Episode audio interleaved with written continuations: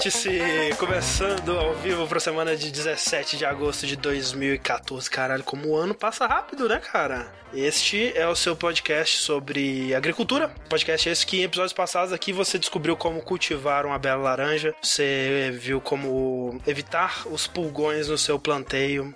O que mais, Rick?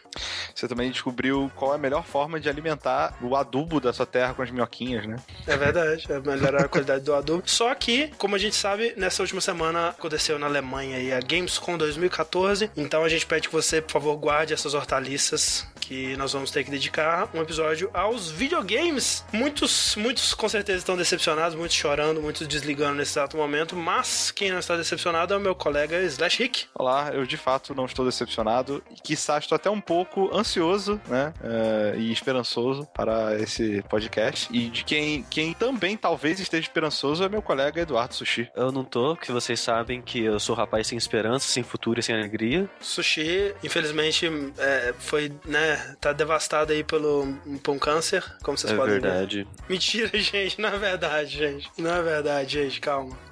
E... Mas eu quero saber o que, que o Márcio aí achou dessa parada toda aí. O que, que eu achei do seu câncer? Eu tô muito Exa triste, é, cara. Não... Exatamente. Inclusive, vou te levar nas sessões de químio e segurar sua mão.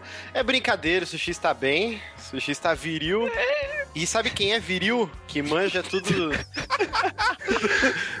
que Essa manja tudo da lavoura, sabe o tempo da lua, as fases da lua, jogou muito Harvest Moon quando oh. era pequenino. Nosso querido host André. Sou eu, sou eu, seu host aí. E sejam todos bem-vindos, porque esse é um vértice. Estamos ao vivo. Se você está ouvindo essa versão arquivada, seja no YouTube, não sei se esse vai pro YouTube, não sei se esse vai pro podcast. Provavelmente vai pro podcast, né? Acho que sempre vai pro podcast. Mas saiba que você perdeu aqui mais uma gravação ao vivo com toda essa alegria do chat, todo mundo junto, todo mundo dando as mãos, todo mundo se abraçando. Até começar a falar da Sony e Microsoft. É, e todo mundo cai na porrada, ou começa a falar de anime, todo mundo, né? Todo mundo começa. Cada um segue sua própria vida. De, no, de no hoje e termina falando da lua. É tipo isso aí, o chat tem vida própria, não podemos controlá-lo. Mas é uma alegria infinita, e se você quiser participar dessa alegria infinita daqui a duas semanas no próximo vértice, o que você faz, Rick? É, você tem que baixar o, o aplicativozinho, né? Do, do é, Twitch. Pode ser. É uma, uma das também. opções, né? Pra, pro seu navegador de preferência. E assim que nós estivermos online, você pode receber uma notificação se você der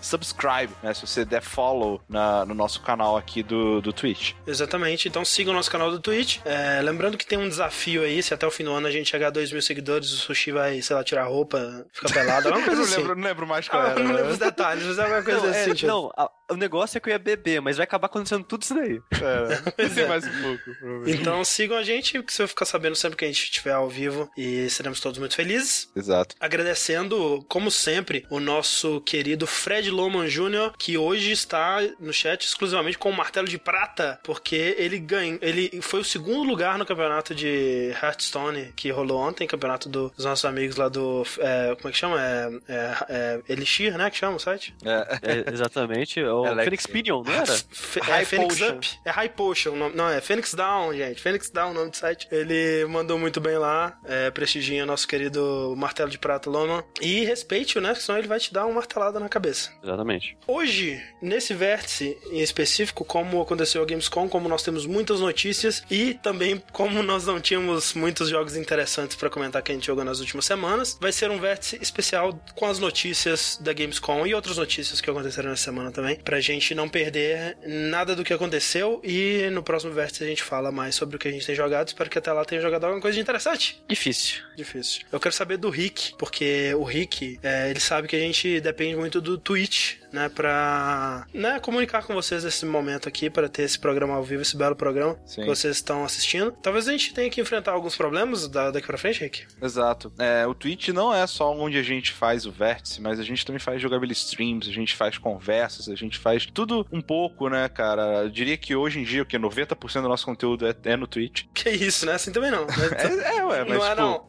Aqui, é podcast. É, lógico que é, que cara. 80, 80, Rick, 80. Não, 86. Tudo bem, vai.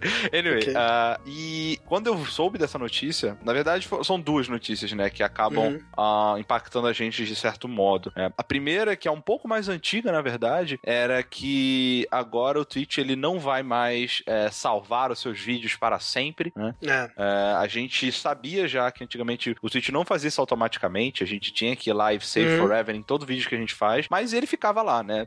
Tipo, é um processo manual, mas ele acaba funcionando muito bem. Sim. Agora não vai mais ter esse save forever. É, os vídeos eles vão ficar salvos no servidor do, do, do Twitch por até 60 dias, se eu não me engano, se você for aquele power user, né? É, o turbo. O turbo lá que você paga ao Twitch. Se não, depois de um mês. É mais tempo do que era, mas menos tempo do que É, o exato. turbo. Ele vai ser apagado para sempre. Para É sempre. que. E, e- o lance é o seguinte, né? A gente que, que mexe com o Twitch, a gente é, tinha até acostumado, né? O Sushi era o nosso salvador oficial de vídeos. Ele sempre que a gente fazia um stream, ele ia lá depois, clicava no Save Forever pro videozinho ficar arquivado, né? Que, que já era uma tática bem filha da puta pra, pra aliviar Minimizar, aliviar, é, pra não ter um bilhão de horas de vídeo salvo por dia nessa porra, né? Essa era uma das formas. Outra forma, que era o que o Márcio costuma usar, o Márcio, ele veio do, do Drink and Play com a- na escola de salvar o highlight dos, dos vídeos dele, né? Isso. Que quando você termina um stream, você pode ir lá e selecionar de um ponto até um ponto e marcar como highlight. Só que esse highlight ele pode durar até duas horas, né? Então. Eles aumentaram, eles voltaram atrás e tiraram o limite. Ah, é, tiraram É. o limite.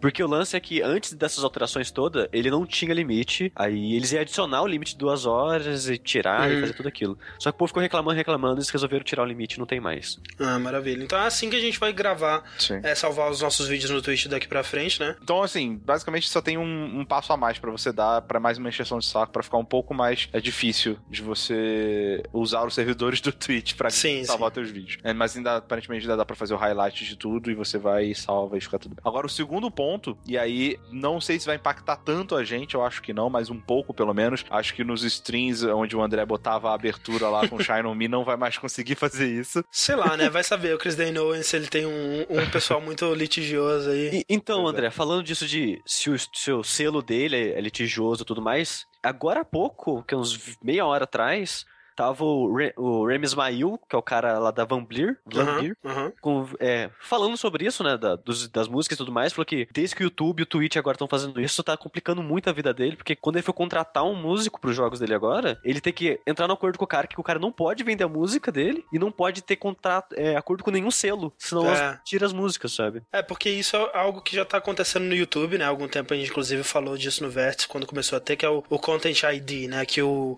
YouTube, ele identifica... Ele tem um sistema que identifica de um banco de dados se tá tocando alguma música daquele banco de dados, e aí ele identifica quem que é o dono do direito dessa música, e, aí, né, o, o dono, ele pode bloquear ou, ou, né, abrir uma exceção para aquele canal e tudo mais. Alguns, né, abrem exceções, né, para um, um set de música que qualquer pessoa pode usar, etc. Mas é um, um empecilho que eu não sei se melhorou, né, mas a gente pelo menos parou de ouvir é, muita reclamação. Acho que quando começou tava muita gente com problema com isso. Não sei se a gente só parou de ouvir ou se realmente eles deram uma melhorada, eles conseguiram é, filtrar melhor o que que realmente tá infringindo direito autoral e o que que não tá. É, mas o Twitch ele tá indo por esse caminho, né? Sim, é, é, e por sinal, é a mesma empresa ou serviço ou o que seja que faz o escaneamento no, no YouTube é o que vai fazer no Twitch. Pois é, Quer dizer, o exatamente. que já tá fazendo no caso, né? Que já tem vários vídeos mutados aí. E realmente, como o Rick disse, isso não é tão prejudicial pra gente, é, porque, na real, cara, eu toco a musiquinha do Shine On Me ao vivo antes do, do vídeo, mas pro chat, mais pra eu testar a conexão, pra ver se não vai dropar frame, né, e tudo mais. Depois, quando o vídeo tá gravado, foda-se se ele quiser É. cortar, né. E, tipo, não, é só a gente fazer o highlight depois da música em diante aí só Também tem isso. Também. É, um, um outro problema é que no caso ele mutaria os 30 primeiros minutos, né? Onde ele vê a música, ele muta 30 minutos. É porque o, o Twitch ele salva. Ele não salva o vídeo inteiro, ele salva vários arquivos de 30 minutos, né? Exato, E no caso ele mutaria o, o, aquele, lá, aquele pedaço inteiro. exatamente. Eu fico tranquilo que a única música que eu gostaria de colocar nos meus vídeos, que é a do Black Knight 2000, acho que não vai ter copyright. Acho- Dificilmente, Acho que vai estar tudo bem.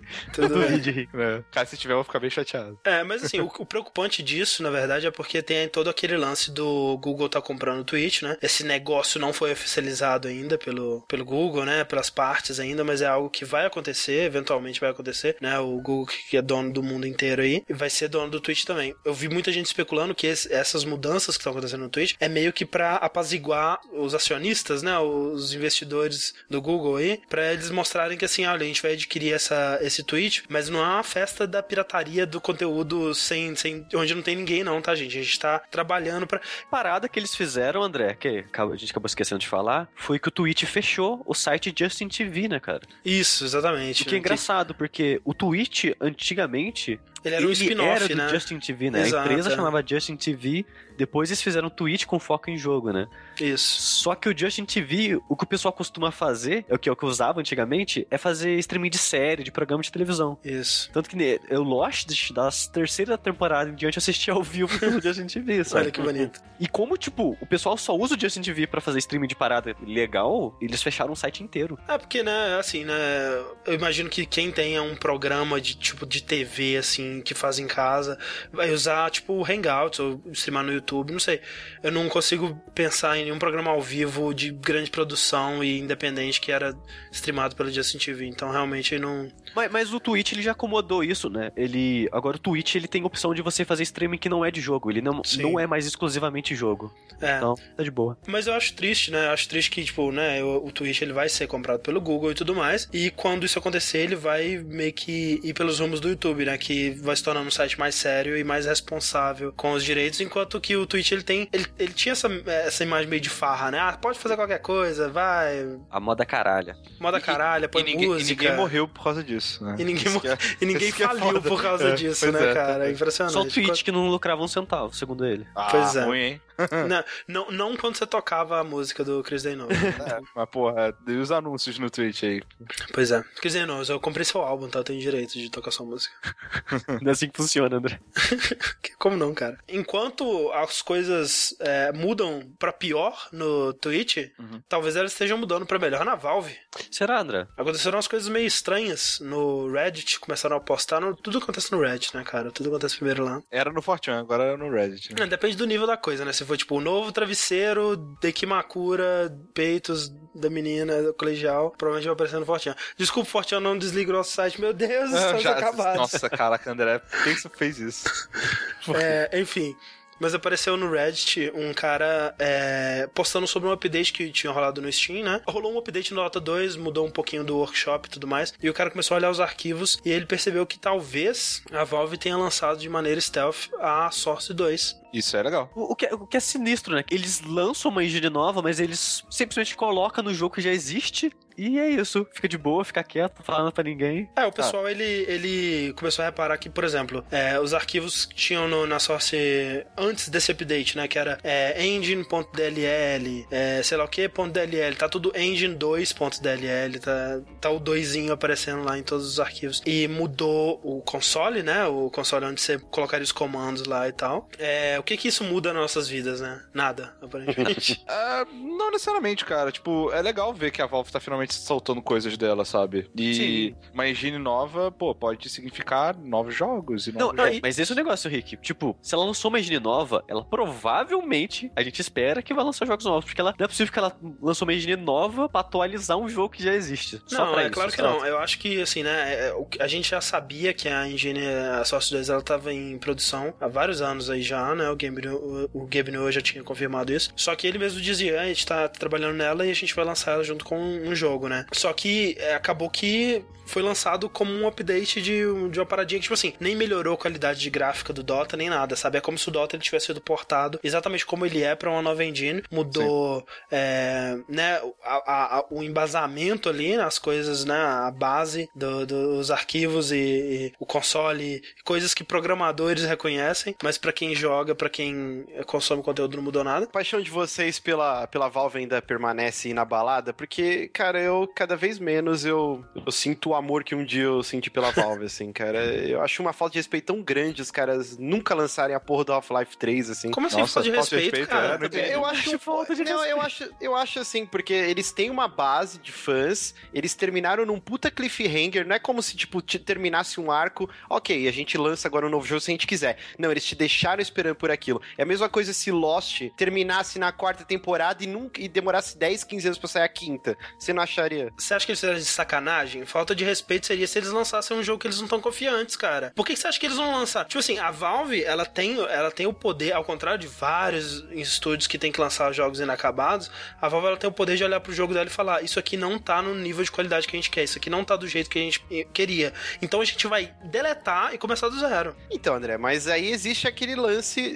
Pô, o Chinese Democracy lá do Guns N' Roses, ou Uhum. o, o Duke Nukem Forever. Existe Sim. um limite. O artista ele nunca vai achar que a obra dele tá perfeita. Ele sempre vai achar um, um defeito. Não é possível que o protótipo de Half-Life 3 que eles tinham era algo tão escroto que não poderia ser lançado. A gente não viu, Márcio. A gente não, Não, viu e, e tem outra assim- coisa. E tem outra coisa. Tal, ele, eu- ia, lançar, ia ser lançado Half-Life é, 2, episódio 3, né? Talvez isso, é, eles ficaram em desenvolvimento por tanto tempo, não conseguindo atingir um resultado adequado, que chegou um momento, depois de muito, muito tempo já de desenvolvimento, depois de, sei lá, 5 anos de desenvolvimento, que eles falaram: ok, isso aqui já tá ultrapassado, se a gente lançar isso agora é irrelevante, vamos apagar isso e começar Half-Life 3, ou seja lá o que for que eles estiverem fazendo. E aí começar uma nova engine, e aí re- reinventar o jogo inteiro, repensar tudo que ele que ele pode ser, do que, o que, que pode ser um Half-Life nessa nova engine, Sim. né? É, eu Exato. acho que a menina dos olhos deles é o Dota e. Com certeza, Tá no momento mega é. segundo, terceiro plano o Half-Life 3. Cara- E eu acho um pouquinho de falta de respeito, sim, cara. Que nem eu expliquei.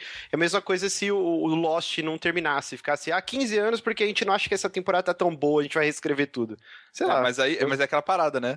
Será que seria melhor não ter terminado ou terminar com o final bosta? Ah, mas aí outra história. Pois é, mas aí que tá. E aí que tá, Márcio. Vamos supor, eles demoraram. Tudo bem, né? Eu, eu concordo que tem é, o que? 2007 que foi o último Half-Life, né? Tem quase oito anos que o, o último Half-Life foi lançado. Oito anos seria demais pra, pra o Lost é, ficar sem uma temporada, até, até pelo jeito que Lost é lançado, né? É uma coisa anual, é diferente, não tem como comparar. Mas vamos supor, se eles tivessem pensado, nossa, a sexta temporada tá ruim, vamos deletar, se tivessem os recursos pra isso, né? Vamos apagar tudo que a gente gravou e gravar de novo, mas agora a gente vai fazer direito. E aí fosse foda pra caralho. Tipo, o que ficou pra história foi que foi foda pra caralho. Tipo, isso eu tô me colocando no lugar de alguém que não gostou do final, sabe? Porque eu gostei do final do Lost, mas enfim, se, tiver, se eles tivessem feito um final que você gostou, Márcio, vamos supor, o que ficaria pra sua memória não é que eles atrasaram um ano, é que foi foda pra caralho, sabe? Não interessa se eles atrasaram um ano. Se Half-Life 3 lançar e for tão foda quanto o 2 foi na época dele e o 1 foi na época dele, não interessa quanto tempo que eles ficaram em desenvolvimento, cara. Vai ser um jogo foda pra caralho. Né? Ninguém então, o lembra, problema- né? Ninguém O lembra problema é o disso. monstro do- da expectativa, né? Chega um momento que Sim. você tá perdendo aquela linha de tempo e daqui a pouco ninguém mais vai dar a mínima pra um Half-Life Eu, 3. eu- eu acho, Cara. exatamente, Márcio. Eu acho que o monstro da expectativa, ele existe durante um tempo. O jogo já faz tanto tempo que ninguém tem expectativa mais. Pois é, tá meio que já, indo pra esse caminho. Tipo assim, tá acontecendo agora de ninguém mais se importar muito com a Half-Life. Tipo, ah, ninguém tá É uma realmente. piada já, colo- praticamente, é, já é uma- quase uma piada. Ninguém realmente tem muita esperança. de, ah, será que na próxima E3 vai ter Half-Life? Não, cara, ninguém realmente espera isso. E isso só. Isso só vai durar até eles anunciarem Half-Life. E aí a gente vai ver o que, que o jogo é. E aí todo mundo vai ter expectativa de novo e tudo Não, mais. a gente vai ver que o Dota é um teaser pro Half-Life. Foi, é, foi, o que aconte... foi o que aconteceu com o Duke Nukem Forever. Vocês lembram? Era uma piada, era uma piada, era uma piada, ninguém tava nem aí. Até a Gearbox falar: não, a gente vai fazer essa parada direito. E Aí quando a Gearbox. Não, mas aí que tá. Quando a Gearbox anunciou que ele ia fazer direito, muita gente botou fé. Eu, inclusive, achei, caraca, será que pode ser que vai ser alguma coisa realmente interessante? Obviamente, Gearbox é um estúdio de merda, nunca fez nada de bom na vida. Não, não, Mentira. não, calma, calma. O, o- as expansões do Half-Life 1 Do são Half-Life. legais. E os, os o Brothers in Arms também são legais.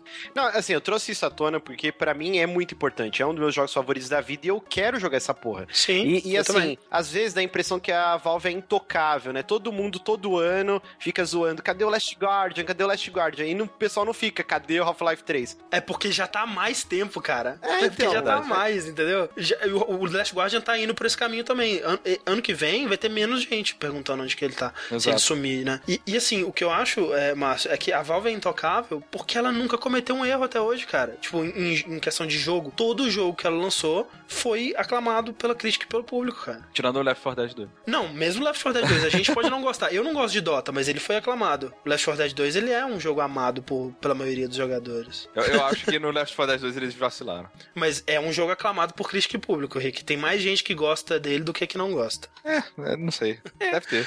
Cara, vem o Tem Metacritic tudo, aí. né, cara? Não, mas tem tudo, né, velho? Tipo, eu tô aqui pra dar minha opinião, né, velho? Tipo, eu não acho. Eu, pra mim, eles vacilaram no Left 4 Dead 2. Eu acho que eles vacilaram no Dota também, mas aí, né? Ah, mas aí você não sabe de nada, né, André?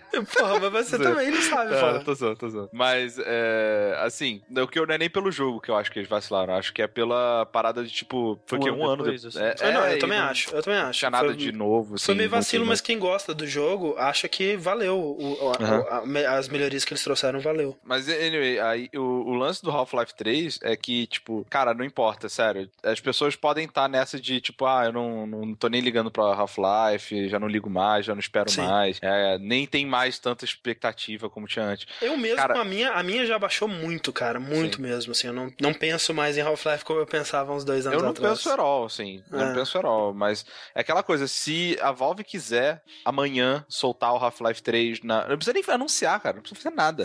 Chega lá na Store, tá ligado? ela Front fez page. esse- essa atualização. Sim, velho, front page na Store Half-Life 3. Ah, é, é mentira. Não, não, pode baixar, tá, tá aqui, sabe? Tipo. Sim. Cara, a internet ia explodir, assim. Eu acho que não. Ia ter que lançar uma internet ponto- 2.0 depois, sabe? Porque ia quebrar essa que a gente usa hoje. Não ia funcionar. Mas. Então, acho que a Valve só tem a ganhar agora. Ela tá no momento que ela pode fazer o que ela quiser. Se ela quiser demorar mais 10 anos pra fazer o jogo, velho. E é esse o lance. A Valve, ela tá nessa situação que ela pode fazer o que ela quiser. Ela pode lançar a nova engine dela como uma atualização de Dota. E foda-se. E não dá É, satisfação pra ninguém. E eu discordo do Márcio. Eu acho que as minas dos olhos da Valve não é, não é o Dota, é o Steam. É o Steam, é verdade. É O o chapéu. Steam tá é o chapéu. dinheiro cima Ah, não, mas é, tô falando de jogo, né? Não de. Sim, sim, sim, sim. Inclusive, foi um timing meio é, estranho da, disso ter acontecido, né? Do update da Source 2 ter acontecido e todo esse papo do Half-Life teve vindo à tona, porque todo mundo, ah, meu Deus, ai, é, Source 1 mais 2 é igual a 3, Half-Life 3, lá, lá, lá, sabe? E foi meio um timing estranho porque logo, é, um- dias depois, surgiu o, é, um boato de que um,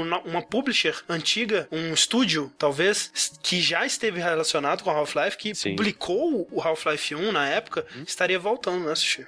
E voltando com Half-Life 3 no bolso, Com Half-Life né, 3. cara? Porque, Exatamente. não, porque o pessoal achou, ficou maluco, acho, agora sim, confirmou. E esse estúdio que a gente tá falando, é- que não é, não é bem mais um estúdio, é um estúdio. Que é a Sierra. Olha só que loucura. É, tá voltando mais como uma publisher, né? É, ela. E, e ela tá voltando de uma maneira meio in- interessante. O que a Activision. Que é o seguinte: a Sierra, ela em 2004, se eu não me engano, 2003, 2004, ela foi comprada pela Activision, né? Só que Uhum. desde isso, puf, sumiu. A Activision nunca usou o nome dela pra fazer nada, simplesmente sumiu. E a Activision tá trazendo o nome Sierra de volta, só que de uma maneira diferente do que a gente tá acostumado que ela fazia. A Sierra agora é o selo indie da Activision. Isso. Que é uma parada que eu já vinha cantando que tem que acontecer desde aquele vértice que a gente falou sobre o fim do- dos videogames, final de 2012, um negócio assim, que eu falei que a indústria tinha que, se- que se adaptar, que nem os estúdios grandes de cinema, que nem a Fox, tem a- aquela Searchlight, que é para filmes independentes, né? Sim, exato. E, e quase todo, todo estúdio grande de cinema hoje em dia tem isso, né? Um estúdio menorzinho que faz filmes indies e um estúdio grande que faz os blockbusters. E a é- Activision tá, tá nessa pegada, né? Ela, a Sierra Games agora é esse lado indie da Activision e que pretende lançar jogos menores e talvez mais interessantes que nem a Ubisoft tá fazendo agora. E pra começar, ela vai anunciar o King's Quest novo, olha só. King's Quest, né? Um grande clássico da, da Sierra e um grande clássico dos Adventures, né? Um dos primeiros Adventures. Talvez o, acho que foi o primeiro Adventure a combinar é, aquilo que se tinha do Adventure de texto com imagens, né? E não só imagens que estão ilustrando a cena, mas né, imagens animadas com o personagem andando pela tela e tudo mais. Tudo bem que no primeiro você. Nos primeiros você ainda digitava os comandos, né? Não tinha aquela coisa moderna do, da LucasArts, mas tipo, os Adventures da LucasArts, como a gente conhece, é, né? Monkey Island, Maniac Mansion, Devil Tentacle, Full Throttle, eles não existiriam se não fosse King's Quest, né? Então. King's É, Quest também acho que própria- era a série principal da, da Sierra, né? Sim. o carro forte dela. É, e a E tão Sierra foi. Bateu de frente, né, com a LucasArts nessa época da Guerra dos Adventures, assim. Sim, eu, inclusive, tem jogos que eu amo da Sierra. Já até falei do Fantasmagoria, que é um jogo que eu gosto muito. Não, Não, não, assim, revisitem. Não revisitem, é um jogo de merda, mas Os, os jogos do Larry Suit também eram bem legais. O Police Quest, o King's Quest. Police Quest era maneira. Sim, tinha jogos muito bacanas, cara, a Serra. Ele tinha toda essa série, essa série Quest, né? Tinha o, o King's Quest, Police Quest, Space Quest. Agora, o, a treta dessa, desse retorno da Sierra é que a pedra fundamental da Sierra não vai estar por trás, né? Que era a Roberta Então, Williams, né? Então, o que eu, o que eu comentei é que, tipo, eles estão usando o nome Sierra só pra chamar atenção. Tipo, ah, Uhum. porra, a gente tem a parada lá, vamos É, é usar, um sabe? nome, é um nome reconhecível. É mais, é mais interessante. Por exemplo, se a Activision tivesse lançado Activision Indie, teria saído um, dois sites aqui, ninguém estaria falando sobre isso. Como é Sierra, todo mundo, meu Deus, Sierra, será que eles vão fazer Half-Life? Será que eles vão trazer King's Quest e tal? Que, que era, era o estúdio amado na, é- na- amado na época, né? Sim, Como se sim. fosse, sei lá, a Lucas Games vai voltar, sabe? Lucas Arts, é. Lucas Arts, isso. Lucas Games. LucasArts seria E- legal. Eu, eu ia ficar animadinho. É, seria a mesma coisa. Alguém compra os direitos do nome da LucasArts. A Disney, né? A Disney, ela, ela relança aí a LucasArts como um estúdio. Mas, tipo, vai ser uma publisher de jogos pequenos da, da Sim, Disney. e tipo, não tem assim. ninguém da LucasArts, É. lá, só tá usando o nome, sabe? Aliás, eu queria ver com vocês um negócio. Não é meio contraditório ter uma publisher é, para jogos indies? Não é que, é que O jogo, jogo indie, indie não é um jogo tá que não- usando o termo de maneira errada, entre aspas, mas são jogos menores, né? Jogos é, downloadables de 15, 20 dólares, sabe? Ah. E tem coisas, por exemplo, tem um espaço aí que, por exemplo, o cara faz um jogo indie tipo Gone Home. Uhum. Aí a Fulbright Company vai lá, que agora é só Fulbright. Fulbright vai lá, desenvolve Gone Home, lança para PC e tudo mais. Eles não têm recursos, por exemplo, pra é, localizar esse jogo oficialmente. No caso do Gone, do Gone Home, eles foram pra comunidade, né, e deixaram os fãs localizarem, que foi o nosso caso, por exemplo. É, inclusive eu ouvi dizer que a, a tradução em português é muito boa desse jogo. Excelente, É legal. uma, uma boa tradução, é, joga em traduzido em português. É, eles não têm recurso, por exemplo, pra fazer uma versão pra PS4, pra Xbox e tudo mais. Aham. Então, nesse caso, uma publisher ajuda nessa Entendi. parte. Ou então na parte da publicidade mesmo, né? Sim. O, o que a Revolver faz hoje em dia, é isso, né, cara? Devolver. o, né? o que fizeram foi com Bastion, não foi? Sim, a da Warner, é, Warner. Foi, foi o que ela fez com Bastion. E tem um novo estúdio, é um no- novo publisher indie aí da, da Majesco, né? Que é a Midnight, Midnight City, né? Eu acho. Que é do, do ex-cara da IGN, que, que, é, que vai fazer exatamente isso com o, com o Gone Home. Ele que tá, ela que está lá portando pro, as versões de console do Gone Home. E não é só isso, né? Nesse caso da Sierra, eles têm as franquias também. Já foi, parece que anunciado uma Sim. sequência do Gabriel Knight também. Mas, mas é, mas isso aí foi coincidência, porque não é da- dessa Sierra aí. É. É, outro Ah, não? grupo, não tem nada a ver. Nossa, mas não é da Sierra essa franquia? É, aparentemente, né? Mas é, era da Sierra Antiga, mas talvez eles não tenham. Eu não sei como é que é os direitos dessa parada, é, porque né, o cara? King's Quest eles vão estar lançando, né? tipo, trabalhando em algo novo. Sim, mas ao Então- mesmo tempo não é o est- um, um estúdio que fez. Não é a Sierra que tá desenvolvendo, né? Uhum. É. o pessoal daquele É, PB Odd Winterbottom. É, The Odd Gentleman que desenvolveu aquele joguinho do, do PB Winterbottom. Um joguinho indie. Que eu joguei anos 15 atrás minutos, aí. não tive mais paciência com ele. Eu também não, não curti muito. E o outro jogo, qual é o outro jogo? É o. É o Geo- Geometry Wars, né? Que eu nunca joguei, mas o povo ama. O primeiro, pelo É, todo menos, mundo né? ama isso, né? É verdade. É, os dois primeiros, o pessoal Sim. ama, que foram jogos da Xbox Live Arcade, né? É. Foi parece que um dos E- primeiros jogos que saiu, né? Saiu em 2005, Ah. já Sim. ele. É, é, Aliás, parece que foi um dos jogos que ajudou a impulsionar o nome, Os né? É, os indies desse Xbox Sim. Live Arcade, né, cara? Com certeza. Inclusive, né, é, vale dizer que nesse caso, né, o, o pessoal que tá fazendo o King's Quest não tem nada a ver com o estúdio original, mas no caso do Geometry Wars, o pessoal que tá desenvolvendo, é porque assim, tem um- um- uma, uma franquia do Xbox de corrida que chamava o, é o GTR, né, o... É, G, G- não, peraí. Gotham, G, G, Grande, grande TF. Go- não, Project era Gotham, Gotham Racing. Project, é PGR, PGR, isso. Project Gotham Racing, que o Geometry Wars começou como um minigame do PGR. E, e aí foi feito o, o, o jogo separado por esse mesmo estúdio, que desde então, é, acho que acabou o estúdio, mas o estúdio que tá fazendo esse novo Geometry Wars é de ex-pessoas desse estúdio original que desenvolveu PGR e o Geometry Wars original. Então, é do mesmo pessoal, pelo menos, né? É. Tipo, é, o criador não tá, né? O cara que teve. Foi o visionário lá que fez o jogo, Aham. ele não tá, mas parte do, do grupo que. do pessoal que fez vai estar trabalhando de volta. É, Parece que, que vai ser interessante porque o Geometry Wars 1 e 2 eles eram em 2D, né? E vocês estão tentando fazer em 3D e tudo mais. Tanto que o 3 é, é o 3 Ai, meu subscrito, um cubo de, de volume, entendeu? Ai, meu Nossa, Deus. 3D. Caralho. Coisa incrível. Design arrojado. Muito incrível. É, ele, na verdade, pelo, pelo gameplay, que as fotos do gameplay, ele parece muito o. é, como é que chama? Star- Super Stardust, né? HD. Que é excelente, cara. Que- e que é excelente e que é muito inspirado pelo Geometry Wars. Então agora o Geometry Wars está se inspirando no Stardust. Tipo Tomb é Raider, interessante. assim. Olha aí, Tomb Raider Uncharted. É. E muita boa sorte aí pra nossa querida Sierra. Espero que dê muitos frutos. Sim. E é bizarro que, que eles fizeram um trailer pra anunciar a volta, né, cara? É. Pode crer.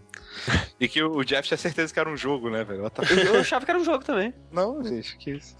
Que interessante que eles estão, né, eles sabem o poder que esse nome tem, então eles estão brincando com isso e deu muito certo pra eles. Vamos ver se King's Quest novo anima a galera. É. Que- o, que, o que não anima a galera, Márcio? O que não anima a galera é o novo jogo que foi anunciado na Gamescom da BioWare, que é aquele nome extremamente genérico que a gente se recusou a acreditar no último vértice. Shadow Realm, né? Shadow É, Realms. o reino das sombras. E Ah. puta que pariu.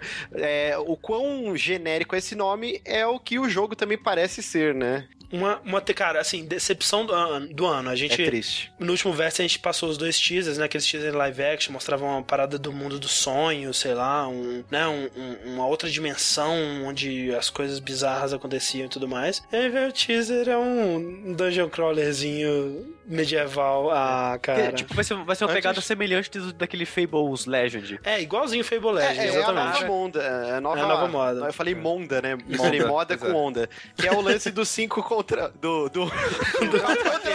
Essa não é nova, não, cara. Essa aí é, essa aí é velho. Essa é velha, hein? Essa é velha, aqui tem, tem uns integrantes aqui que dominam como ninguém. Mas assim? O, o que eu achei muito O genérico. se entregando, gente. É, Sushi, eu ouvi falar que cai o cabelo isso aí. Mas assim, ó, o problema do, do Shadow Realms é que, assim, primeiro que ele é um jogo episódico, online co-op, onde quatro jogadores é, são pessoas do cotidiano, né? Ele tem toda essa pegada de, de É, se é- passar nos dias de hoje. É e aquela você- pegada do teaser, né? Pessoas normais que começam a despertar poderes e são chamadas pra Isso. lutar num, numa arena bizarra. Você cruza num vórtice, vai parar numa arena que é um. Não é tão medieval, é um lance fantasioso, mas uma pegada gótica, só que extremamente genérica, né? Num, Achei. num, num dedinho da pegada gótica do Bloodborne, né? É, é algo extremamente genérico. E E, aí um. tecnicamente também, né, cara? Num gráfico não tá chamando atenção, não tem nada Não, e de especial. combate, né? Um jogo que se propõe a ser um hack and slash co-op, o combate tá igualzinho do Dragon Age 2, cara. Que Uhum. Não, tá convenhamos. parecendo é, Dynasty Warriors, assim.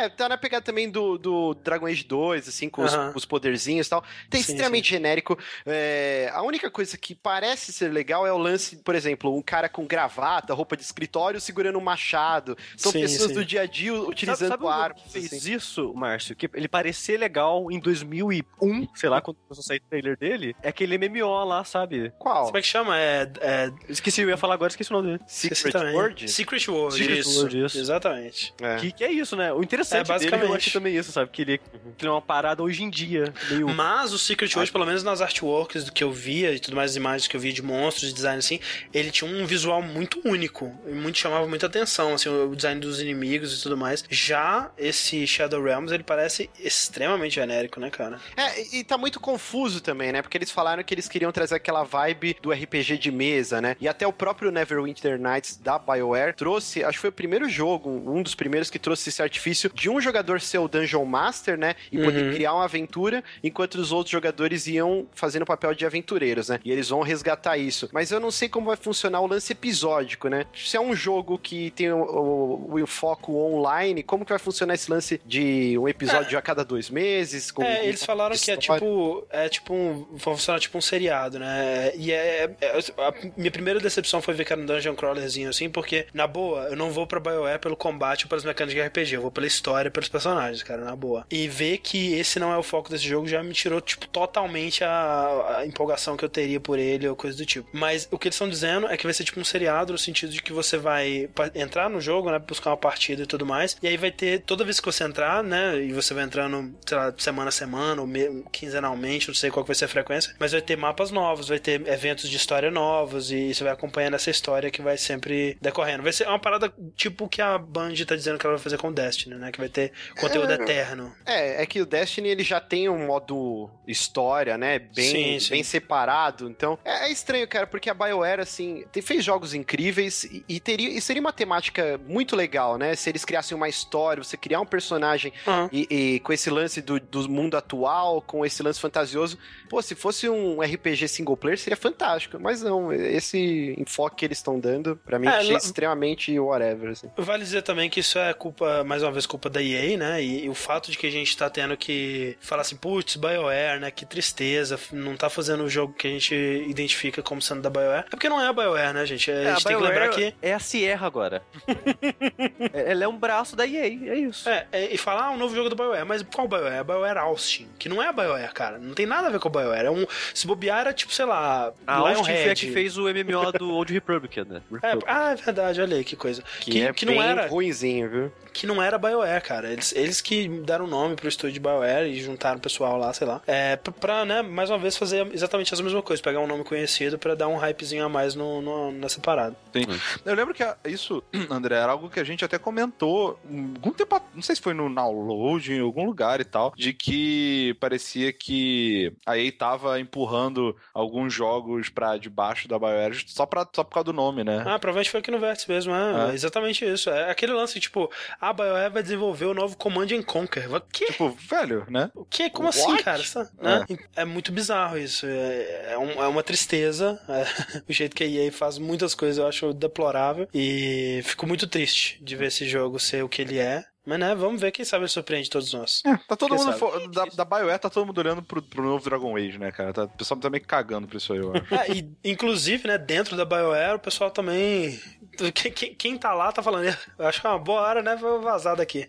Então vamos abrir uma cervejaria aí. É, Opa! Exatamente, E- né? esses aí saíram bem, né, cara? saíram bem, saíram bem. Saíram no, no topo da carne seca. Sim. E e nessa onda de BioWare perdendo a identidade, temos mais uma baixa aí, o Case Hudson, cara que estava há 16 anos na empresa, res- um dos maiores responsáveis pela trilogia Mass Effect e outros jogos, né, o KOTOR. Ele, é, ele foi o diretor do primeiro KOTOR, né? O segundo KOTOR foi desenvolvido pela Obsidian. E o, o diretor, tipo assim, o cara principal de Mass Effect, cara. Se você gosta de Mass Effect, dê um abraço no Casey Hudson. Se você não gosta do final de Mass Effect também, dê um abraço no Casey Hudson.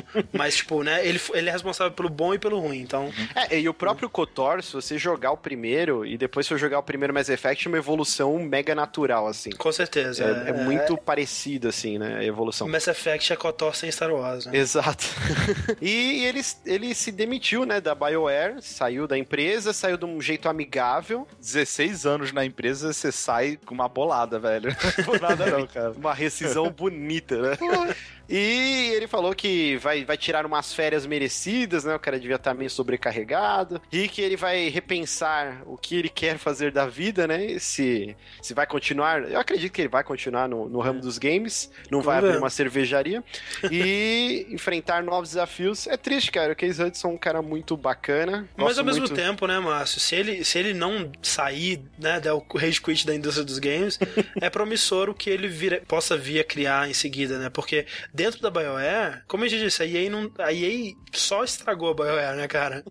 É, dá pra dizer isso, dá pra ver muito claramente o momento em que a EA comprou a BioWare, o que que aconteceu com a qualidade dos jogos, né, o nível de criatividade e o nível de é, mercenariedade dos jogos deles, né? Então, Mas, É, André, é interessante. felizmente, a gente tá vivendo um- uma era muito boa onde os, os caras visionários que cansaram do- da- das grandes corporações ficarem manipulando eles e decid, falando o que eles têm que fazer, eles saem e fazem o estúdio deles. Exato, exato, pois é. E, e um cara com o nome do Case Hudson, ele consegue juntar uma equipe legal, consegue juntar os artistas, um, os programadores pra fazer um estúdio pequeno ou tipo de médio porte, né, pra, pra fazer o jogo dos sonhos deles. É, eu imagino a BioWare, se não tivesse as amarras da EA, eles estariam lançando algo parecido com o Divinity. Então É, é, interessante ver o que pode rolar no futuro, né? Quem sabe os doutores voltam, né? Junto com. É, quem sabe Hudson. ele. É, o Case Hudson e os doutores formam um novo estúdio aí, quem sabe. Quem sabe eles voltem com o Beer Drinker Pro. É, pode ser, pode ser uma boa.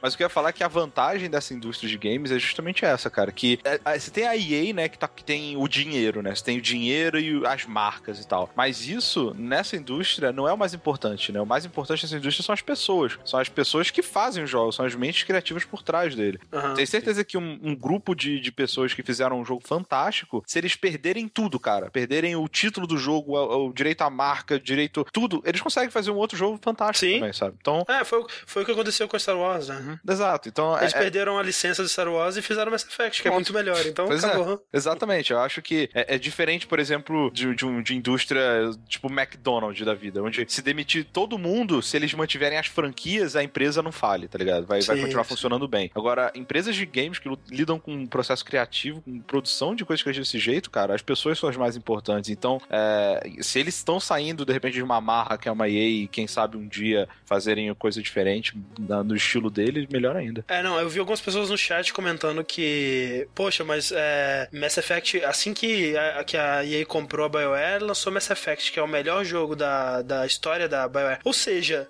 né, quando a EA comprou a BioWare, Já já tava o Mass Effect já tava tempo. Pronto. Sim. É, já tava muito tempo em Não, desenvolvimento. O primeiro Mass Effect, ele foi publicado pela Microsoft, né, cara? Pois é, pois é. Por isso E que ele assim, foi seja, exclusivo durante um bom tempo. O primeiro Mass Effect dentro do, do controle da, da, da EA foi o 3, né? E assim, o final do 3 pra mim é ok, mas você já vê ali o multiplayer, você já vê ali microtransações, né? então... Não, e e outra coisa, a gente tá louvando o Case Hudson, mas tem- a gente tem que lembrar que um dos caras principais aí por trás do Mass Effect é o Drew Karpyshyn, que é o cara que escreveu praticamente tudo. É, E ele é o cara que fez a saiu- bíblia, né, do Sim, Mass Effect. e ele saiu é, quando o 2 estava, sei lá, na metade do desenvolvimento. E esse cara, ele é o fudidão, assim. Vamos ver, quem sabe o Drew Karpyshyn, o, o Casey Hudson e os doutores aí, time dos sonhos, ser foda. fundam a, a Biogames. Techware, Techware. Techware, Techware mandaram aí. Maravilha, maravilha. Vamos quebrar aqui um pouquinho com uma pergunta Vamos. que nos mandaram. Quebra. É, quebrar, quebrar sua cara. Ah. Sua cara. Mandaram essa pergunta anônima aonde, Sushi? Mandaram pro skf.fm barra jogabilidade, que é onde a gente recebe nossas perguntinhas. Você pode mandar de maneira anônima, sem login. Não precisa cadastro, login, né? Nada, é, exato. E a- essa pergunta anônima, dig- diga de passagem, foi mandada aqui é o seguinte: é, Achei Fez o jogo mais agradável e lindo que já joguei. Não joguei Journey, né? Talvez. né? Vocês concordam? Se não, quais jogos acham mais bonitos que ele? Beleza, não é realismo nem efeitos bonitinhos na tela. Transistor é lindo de morrer, mas não acho tão agradável aos olhos barra artístico como Fez. Fez realmente é um jogo absurdamente lindo nos mínimos detalhes, né, cara? É um pixel art tridimensional poligonal. É, que assim, você vê que detalhe.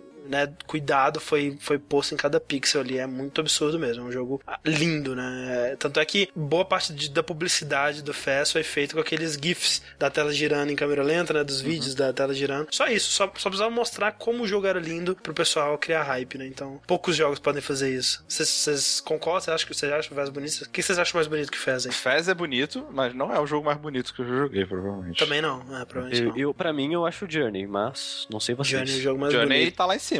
Journey é um deles. É, é, então, mas a gente tá no âmbito pixel art ou a gente Não, tá... Não, bonito. Qualquer. Ah, tá, tá no arte âmbito bonito, cara. Porra, então Last of Us é mais bonito, cara. Sim. Eu- Aí é, é o estilo de cada um, né? Por É, exemplo. acho que se for comparar em pixel art, o Fez é tipo uma das coisas mais bonitas já feitas na história de pixel art, assim. É Mas incrível. assim, Mas aí que É. tá, Márcio. é- não é, né, tipo, é o jogo mais realista ou o jogo É, melhor de exato. gráficos. É o jogo mais bonito, que você olha agradar aos seus olhos, entendeu?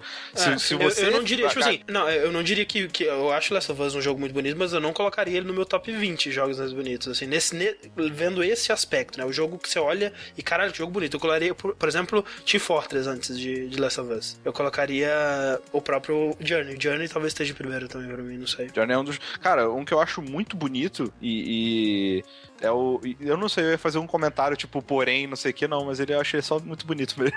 É o Mark of the Ninja, tá ligado? Mark of the Ninja. Eu acho um jogo muito bonito, artista. Assim, ele é bem legal de olhar, assim. É, um, belo jogo. É um jogo pra ficar né, dando aquela olhadinha. O Journey também, né? O Journey tá É, o pessoal mandando aí no chat, Wind Waker, Wind Waker é lindo. O Wind Waker é lindo, velho. Wind É Waker lindo, cara. É, o o Wind Waker me lembrou um outro jogo que tava sendo mostrado aí pro PS4, que é aquele Rhyme, né? Que Rhyme, tá sim. lindo também. Outro jogo que, tipo, talvez não seja tão bom de jogar, mas tá muito bonito é o... Como é que chama? O jogo lá do, do espaço? Ah, o No Man's Sky. No Man's Sky. Tá lindo também, cara. Ah, tá lindo. É, é que assim, ó, que nem o Spantera até colocou aqui, eu lembrei. Se for só pelo quesito boniteza, acho que Rayman Legends pra mim é o jogo mais Olha bonito. Putz, então. cara, é verdade. É, verdade. é lindo mesmo. É um absurdo. Esse é muito bonito. De fato. Malditas pessoas que sabem fazer arte. É, dá raiva. Odeio Eu, todas eu, eu elas. gosto, eu gosto. Odeio todas. Enfim, e agora a gente vai pro segmento. A gente falou um pouquinho de algumas coisas que foram que rolaram na Gamescom, né? E- ou fora dela, ou tangente a ela, ou simultâneo a ela. Mas agora a gente vai falar, de fato, de tudo que rolou na Gamescom 2014, aconteceu na Alemanha. Pra quem não sabe, é um evento mais focado no mercado europeu, né? Assim como a gente tem aqui no Brasil a BGS, assim Olha. como a gente tem lá nos Estados Unidos a E3, a Gamescom é, a- é- é o evento de games, é o maior evento de games da, da, da Europa, né? E acontece na Alemanha há vários anos já, ele tem crescido bastante. Junto com o mercado europeu também, né? Que tem crescido muito. Tem se tornado cada vez mais um evento interessante, porque você tem cada vez mais estúdios grandes europeus, né? Muitas coisas interessantes sendo anunciadas por esses estúdios. Por exemplo, é um joguinho do estúdio Don't Nod. Como é que... Caraca, esqueci o nome do estúdio. Don't Nod. Que é o estúdio. É Don't Nod, né? Que chama. É, que é o estúdio do Remember Me, né? Que é um É, um jogo estúdio francês. É, é um jogo que, na hora de jogar, ele é bem fraquinho, mas em todos os outros aspectos ele é excelente. Eu acho a arte dele fantástica, acho a premissa dele fantástica, acho a trilha sonora dele incrível. É um estúdio francês, como o Sushi disse, e eles anunciaram na Gamescom é, um novo jogo com uma premissa muito interessante que é o Life is Strange. E eu fiquei muito feliz, não sei vocês, mas eu fiquei muito feliz com esse anúncio, porque quando saiu o Remember Me, tipo, os estúdios demitiu um monte de gente, né? Deu um monte de merda É estúdio. verdade. E eu achei que ele ia fechar. E no caso, para mim, o caso do Remember Me é muito parecido com o Murdered, que é um jogo que ele é bom,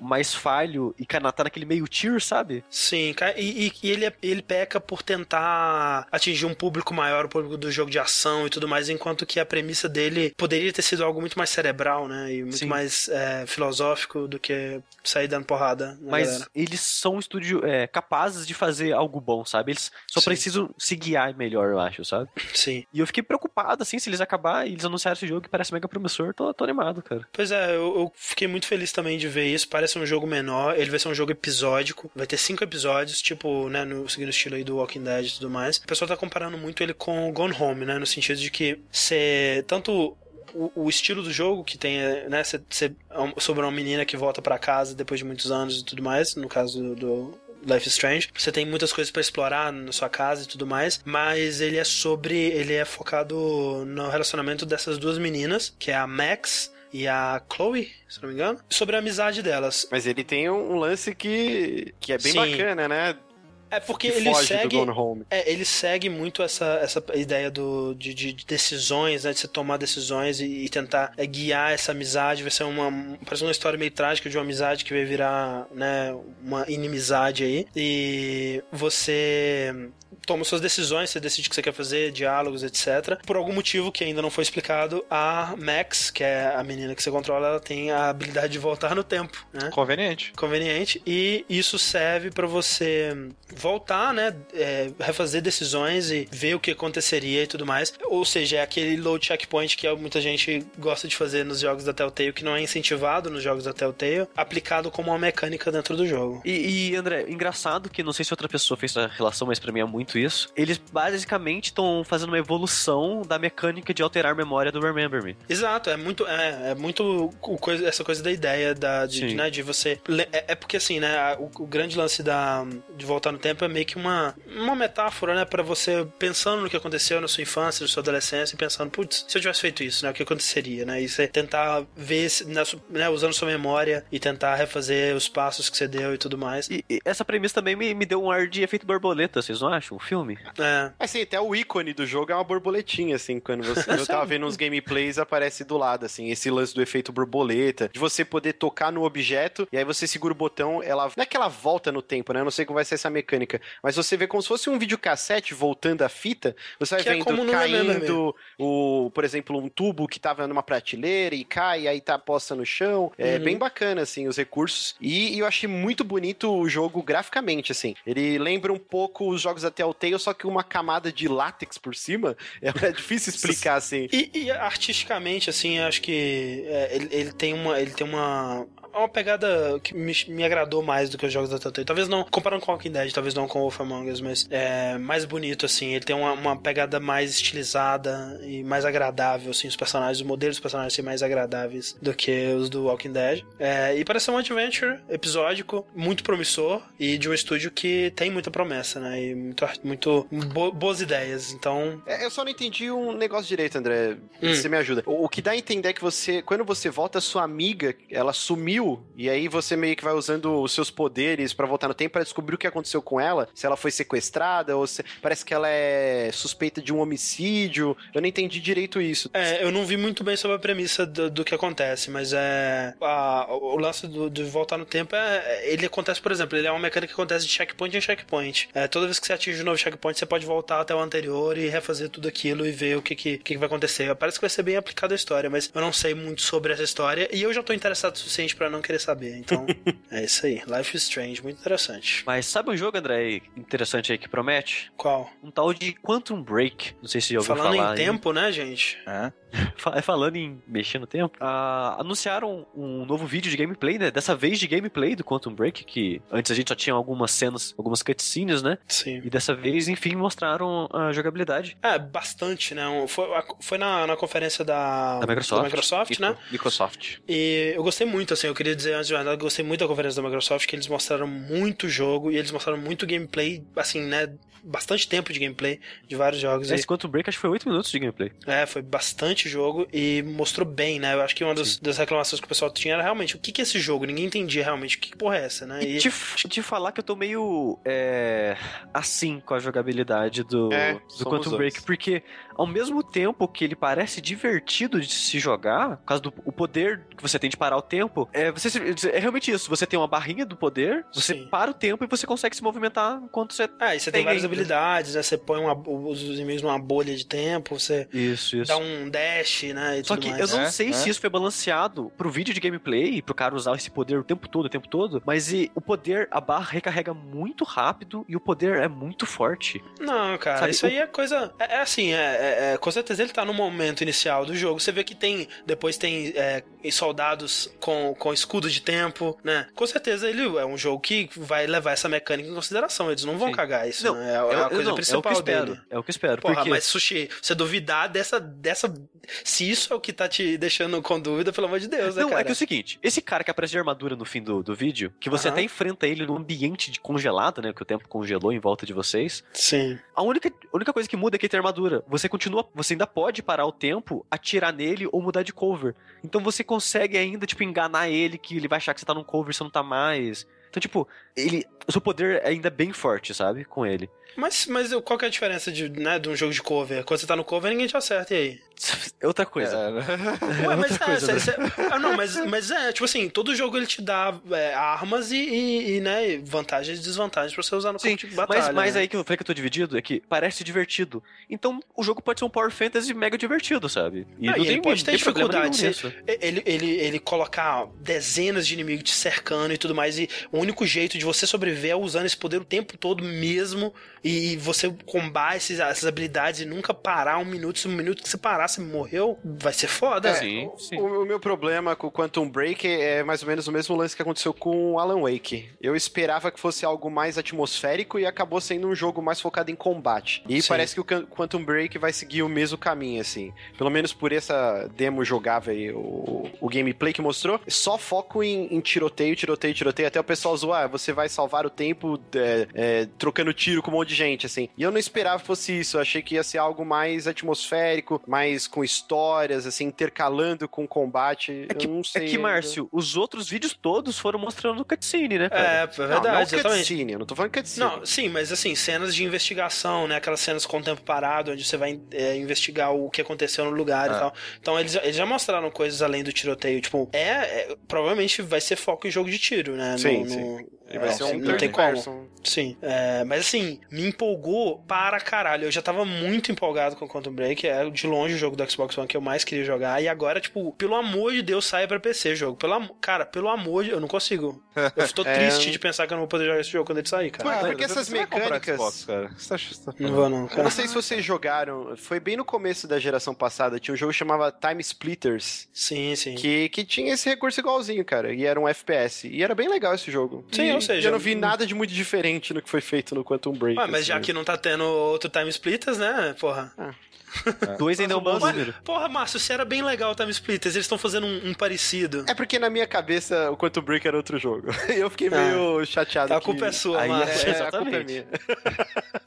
O- Mais uma, mais uma reclamação que eu tenho desse jogo, André, Ah, é a cara dos personagens. sério? O jogo eu- tá Você bonito. tá achando ruim? Quando você olha o mundo, assim, o ambiente e tudo mais, tá muito bonito. Mas Sim. o rosto tá feio demais, cara. Sério? Nossa, é muito Caraca. feio, cara. Como assim, cara? Tá foda pra caralho. Você viu? Tipo, olha, olha. A cara do, do personagem é perfeita, cara. Aquela, aquela cena, que ele- a primeira cena que eles mostraram, né? Da mulher parada no tempo, com o, ri- o rosto de horror, assim, tá foda demais. Horrível, André. Cara, tá foda demais, velho. Você tá maluco. Nossa, é tudo parece deformado a cara das pessoas, cara. Que isso, tá é maluco. muito. é, Tipo, Kenny Valley tá, tipo, gritando naquele jogo, Meu sabe? Eles tentaram Deus. fazer uma parada realista, mas tá horrível. Pra mim tá lindo. É, eu discordo. Aí nessa parte do jogo tá bem bonito, assim. É, inclusive em questão de iluminação, né, velho? É é um dos primeiros jogos, assim, que mostra gameplay que tem, tem essa cara de next gen, né? Um dos primeiros que você olha assim, cara, e fala, ok, esse jogo, até o Infamous, você pode olhar e falar, tipo, é um jogo de PC bonito pra caralho, mas esse daí tá em outro nível. Esse é um, um jogo que Eu eu, nunca vi nada assim, parecido não. com Só isso. pode existir na nova geração, É. é, isso?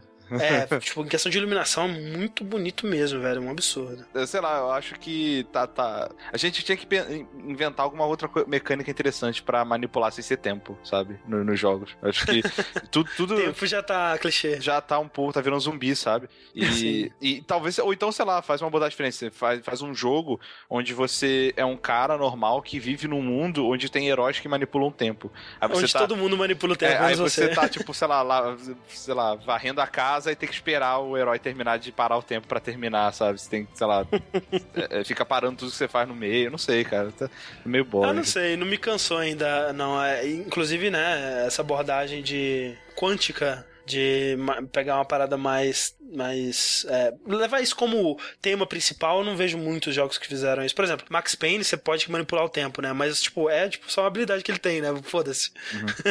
e já nesse aqui, tá levando isso como né, um foco da história, eu acho interessante. De novo, a Remedy é mega competente. Não duvido que vai ser um jogo super bonito, super competente na, na parte de jogabilidade. Mas é o mesmo medo que eu vou ter do Alan Wake. Mas você não É, gostou mega do Alan Wake? Eu acho um jogo incrível, mega enjoativo, cara. E eu acredito que o Quantum Break vai ser igual, cara. Não, cara, olha só, porque o Alan Wake, eu, eu, eu- concordo com você que o combate dele é, é prejudicial porque você tá repetindo a mesma coisa do início ao fim do jogo. Mirando lanterna no cara, desviando a machadinha, dando tiro de 12 na cara dele, né? O Quantum Break, ele parece, tipo assim, pelo, pelo gameplay, ele parece ter muita variedade, né? É, nessa na questão das habilidades. Tipo assim, eles mostram, tipo, duas habilidades, né? Que é o de correr e a de, do escudo, né? Mas, tipo, eu duvido, cara, duvido que vão ser só essas duas, sabe? É, tem muito potencial pra ser um jogo muito foda no, no- na parte do combate. Principalmente então boto muita tendo uma série dele, né? Tendo É cutscenes em live action. Sim, sim. É, essa é uma parte que eu não sei Como vai exatamente como vai funcionar, ser, mas.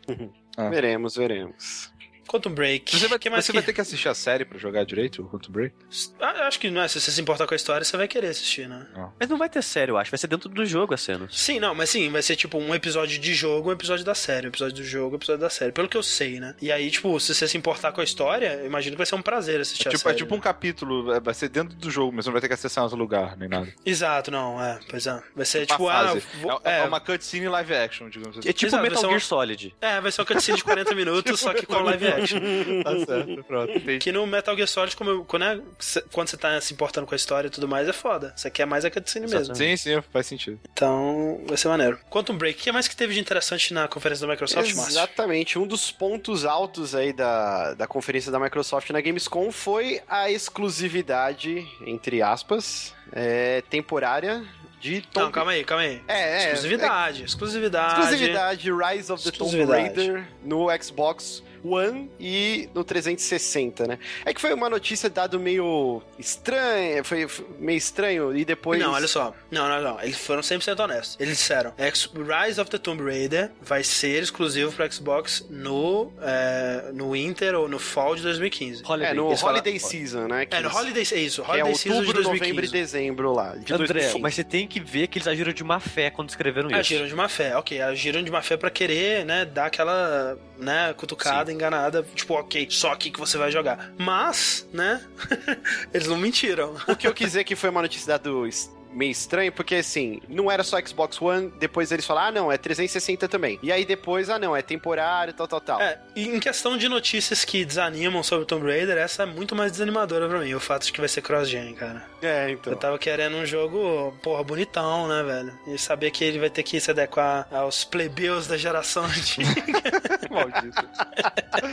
explicado. Mas bem. assim, o, o que rolou é que essa exclusividade temporária, né? O, o Phil Spencer depois ele falou que, ah, eu não comprei a IP, né? A, a Aham. propriedade intelectual é, é algo temporário e que vai se estender só nesses meses de outubro, novembro e dezembro. E parece que em janeiro já vai ter a versão pra, pra PS4, PC. É, Então é algo mega reduzido, né? É mesmo. É porque assim, né, cara? Hoje em dia, exclusividade você tem quando é um jogo que é publicado com o dinheiro da, da, da Microsoft ou da Sony, ou é um, um estúdio first party, ou alguma coisa muito específica nesse sentido. É né? raro, né, hoje em dia. já. É muito raro. Se um jogo tipo Tomb Raider, que a Microsoft ela deve ter pagado um dinheirinho ali pra garantir essa exclusividade, mesmo antes do Phil Spencer falar, a gente já sabia, né, cara? Porque é, mesmo que fosse demorar um ano, né, como foi o caso do, do, do- desse do, do, do, né, do Tomb Raider, o primeiro, né, o do reboot aí, é que um ano depois saiu uma outra versão que saiu pra todos os consoles da nova geração também. Seria, eu tava imaginando que seria isso. Um ano depois seria Rise of the Tomb Raider, edição definitiva, GG, sabe, pra todo mundo. Mas aparentemente vai ser antes ainda. É, vai ser só esses três meses, aparentemente. O, o que eu vi o pessoal especulando é que parece que é a mesma data do lançamento do Uncharted 4, né? Tá previsto mais ou menos pra essa época. Só seria uma, uma batalha bonita essa aí, cara. E, e foi uma estratégia da Microsoft pra bater de frente, né? Com, Sim. porque são os títulos similares, então seria algo bacana pra pra quem tem o Xbox One ter essa exclusividade temporária. E quem ganha é a Square. Sim.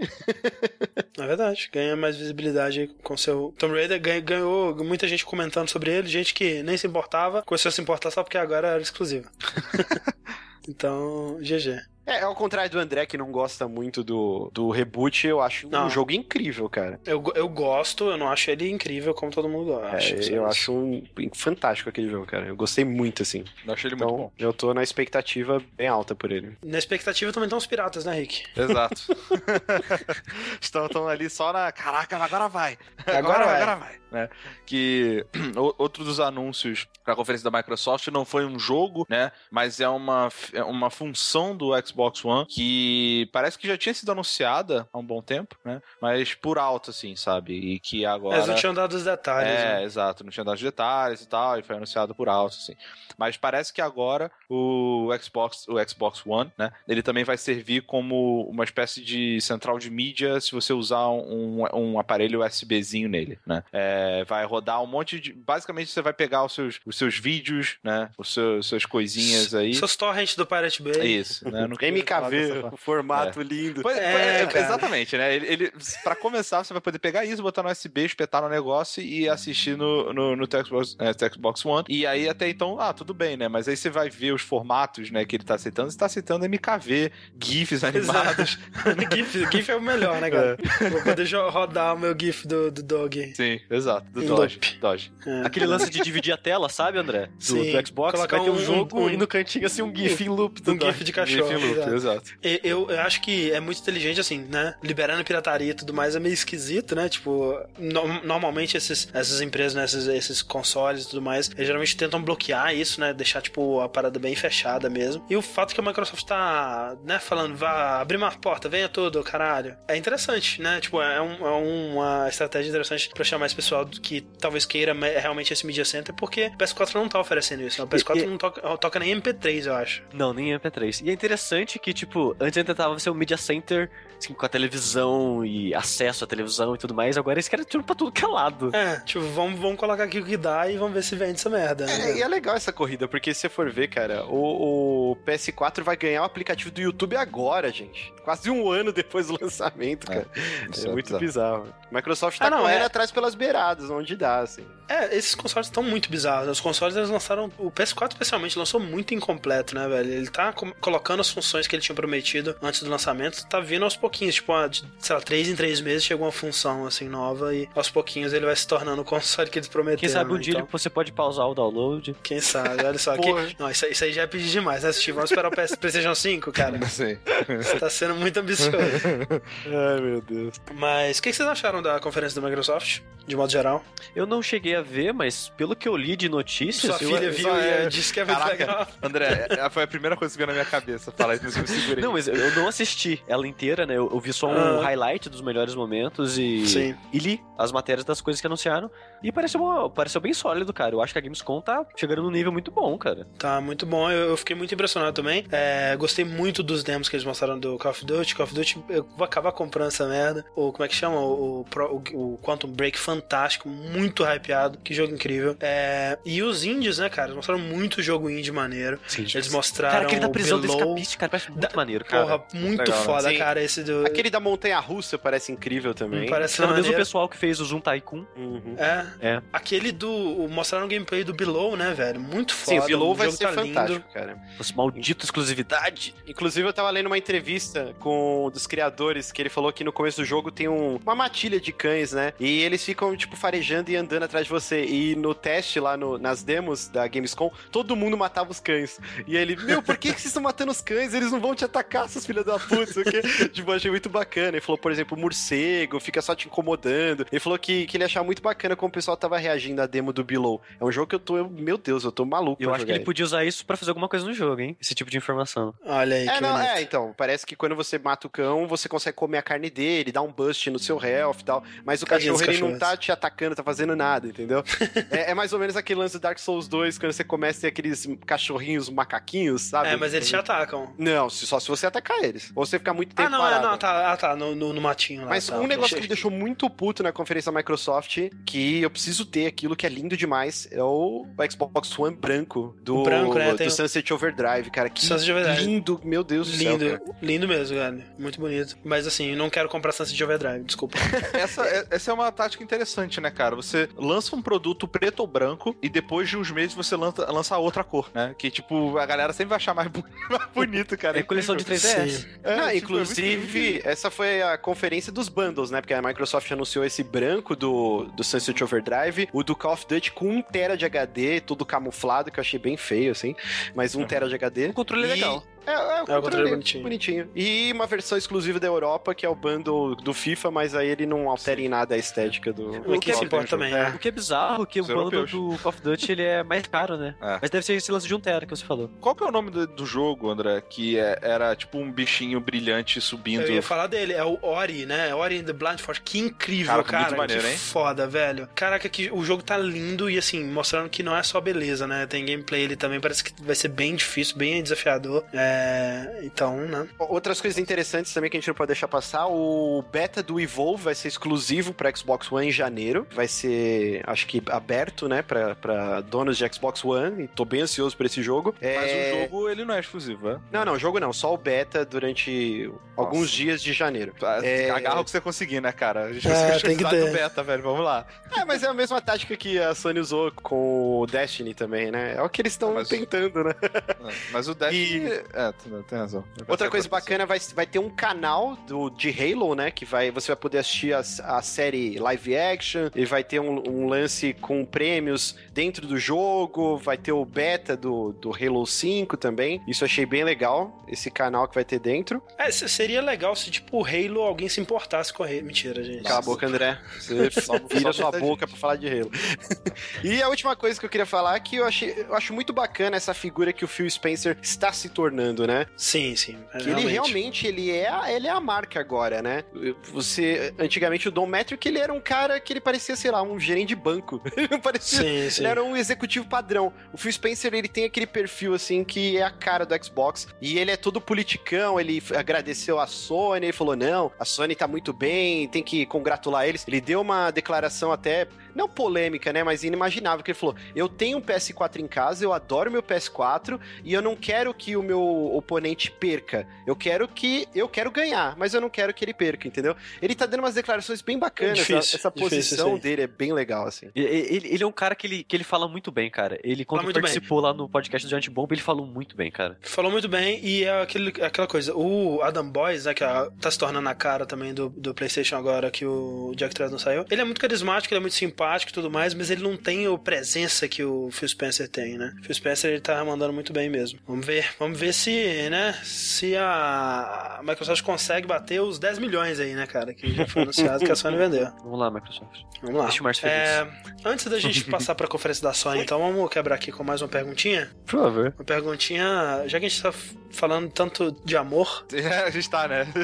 Repentinamente. repentinamente estamos falando de amor aqui. É, temos uma pergunta, a gente pode falar de quem que é essa pergunta, Pode, pode falar quem é. Uma pergunta aqui do Matheus Six, ex-Super Controle, atual Another A- Castle. Another Castle. Eu quase falei outro castelo. Mas é Another Castle. É. É? um- E, um, e um amor de pessoa, né? Um amor de pessoa. Tá sempre aí bêbado no Twitter. Ele, ele promete. Será que ele, ele vai estar bêbado lá no, no Boteco on the Rocks? Cara, hein? se ele não tiver. Ele não vai, cara. Ele não vai, né, Por, velho? por que, ele não é. vai? Eu achei que ele fosse. Não, tem uma galera que não vai, Henrique. O pessoal A só vai pro, pessoal pra de São BGS. Paulo vai deixar pra ir só pra BGS mesmo. Nossa, velho. vocês- é, Eles estão escolhendo o evento errado. Não, que a prioridade, que prioridade é essa, né, cara? mim, cara. fuder. Eles estão escolhendo o evento errado, mas tudo bem. Quem vai por, por, por vontade própria pro BGS. Enfim. É. É, Ele pergunta o seguinte: a pergunta de amor. Quero que nossos doutores do amor aí, especialmente o Rick, que é o doutor do amor número um de jogabilidade, Dr. Love. responda o seguinte: é, Quem eu quero não me quer, mas quem me quer, eu não quero. E agora, Rick. Ele tinha escrito sushi. É. E agora, Rick, Deus do amor e paixão, me ensine. Assim, ela não me quer porque acha que quer voltar com esse. Devo desistir? Devo dar um tempo pra ela pensar? Ou, na pior das hipóteses, investir em outra que é confirmada? Cara, assim, você tem que trabalhar um pouco seu multitasking. Excelente. Acho que você pode fazer um, um- mais uma opção aí, mas. É. Mantenha, mantenha as duas por perto. Não, mentira. É, não, faço não. Só que, né? Só que sim. É, é, Só que sim. é. Não, mas, cara, assim, se é o que você quer, ela gosta de você e tá na dúvida só, né? Por causa do, do, do ex dela e tal, mas que, tipo, ela tá na dúvida, você ainda tem chances, Aham. é, sei lá, eu acho que você tem que mostrar que você é melhor do que o ex dela, tá ligado? Sim, acho que você tem que investir mais nessa daí. Tem que presença, tem tem que, que fazer presença lá. tem que fazer presença. Esse é o momento de fazer presença e mostrar que o ex dela não tá com nada. Exato. Agora, tipo, se por um acaso ela tá na, tipo, bem, bem, bem vidrada no ex dela e você é só, tipo, ah, aquele. ah, como é que Dá pra é que encher, dá pra preencher fala? ali um vaziozinho ali. O Não, amiguinho, é, amiguinho. É, é, bem- é muleta emocional. Que é Muleta emocional. Caraca, o nome- genial. nome disso. Não, mas é sério. Sim, Se sim. você notar que você é só uma muleta emocional, você cai fora, tá ligado?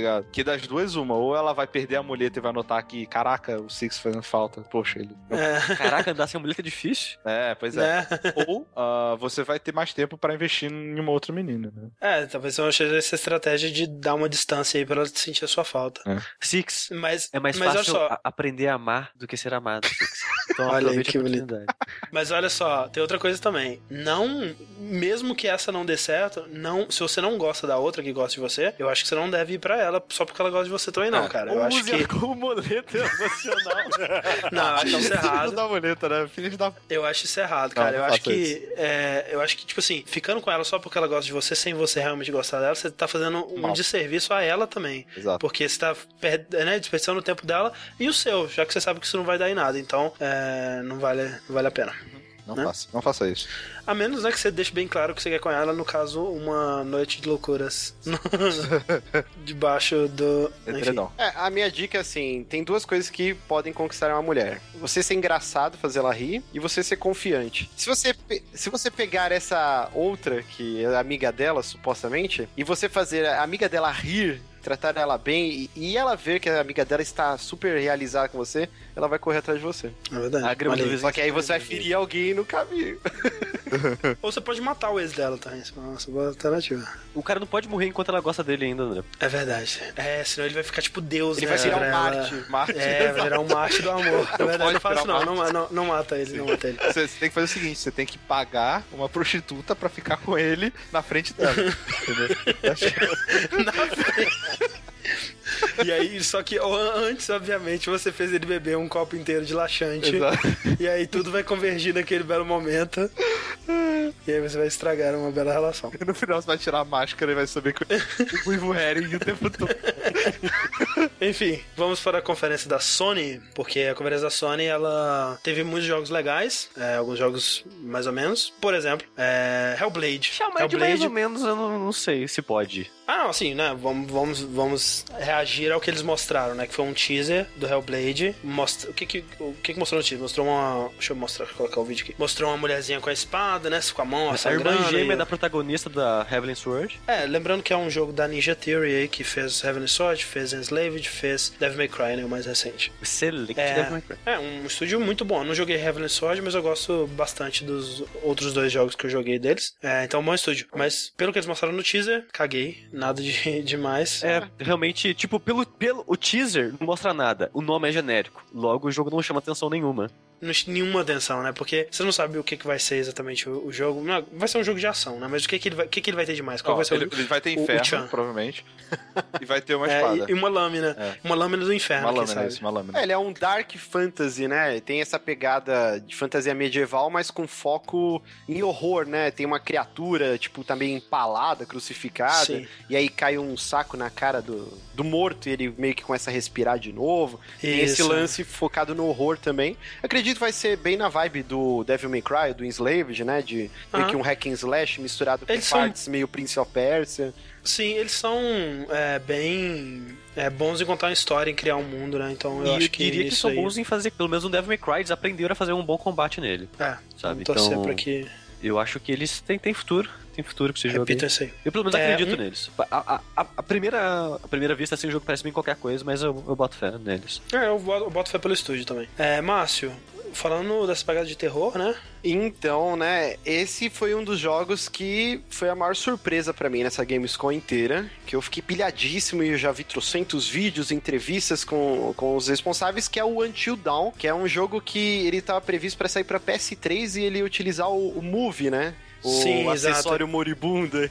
Ele, ele, acho que ele apareceu na própria Gamescom, eu acho, há algum tempo. Ou não foi no E3, não sei. Mas É, eu é, acho que ele foi anunciado na Gamescom e até o cara falou: "Ah, a gente vai re-reanunciar agora. E pra quem não sabe, esse Until Dawn, ele, eles repaginaram tudo. é, Não vai ter mais o Move, ele vai ser um jogo pra PS4 e vai usar o DualShock. E ele, É, ele tá usando a engine do Killzone, né? Do Killzone Shadowfall, então tá bem bonito. tá lindíssimo o jogo. E ele é uma pegada meio Heavy Rain, mas também com o Survival Horror. controle do personagem é, vai ser, eu acredito que pelas costas, né? O, a câmera Aham. over the shoulder. E vai ter esse foco, efeito borboleta que a gente falou antes também, né? Que são oito personagens, é meio que a história clichê de filmes de terror na pegada pânico. Eu sei que vocês fizeram verão passado. Um slasher. Muito do. É muito do. Evil Dead também, na cabana lá, na floresta e É, tal. Jason. Tipo, É, é um slasher movie, né? Sim. Que, que é esse estilo. E oito amigos, eles vão se encontrar numa casa no topo de uma montanha, meio inacessível, e eles vão ter que sobreviver essa noite. Eles vão lá sem saber que vai acontecer nada macabro, né? Eles vão pela Sim. farra, pela festa, e Como todo slasher. Todos os personagens podem morrer no jogo e ele vai se adequando bem na pegada Heavy Rain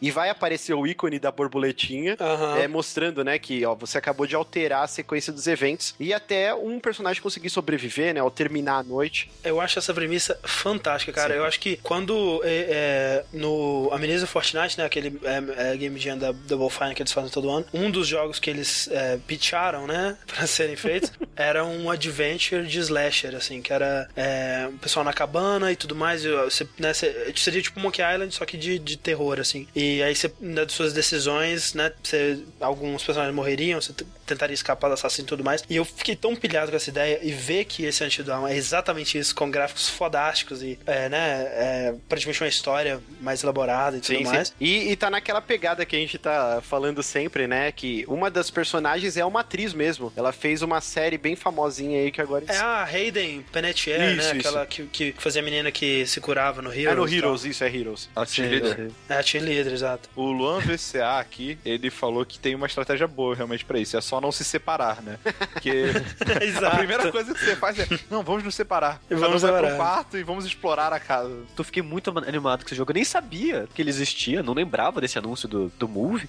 Eu lembrava, no jogo e ele tava com uma aparência até bem tosquinha. Depois você vê, revê o trailer. E Do- eu tô, do- eu tô do muito PS3. animado com esse jogo, cara. Eu fiquei bastante. Eu achei muito interessante a premissa. E, cara, pra mim tá prometendo bastante, cara. É, e- Ah, não, parece muito não, tá, foda. tá muito bacana mesmo. E tá com gore absurdo, assim, parece que vai ser bem Sim, violento. vai o ser. jogo. É, vai ter bastante, né, cena de tortura e, e bem, gente morrendo de maneira horrível e tudo Do mais. jeito então. que o Sushi gosta. É, sushi com com essas coisas. Se tiver um pouquinho de canibalismo assim, então.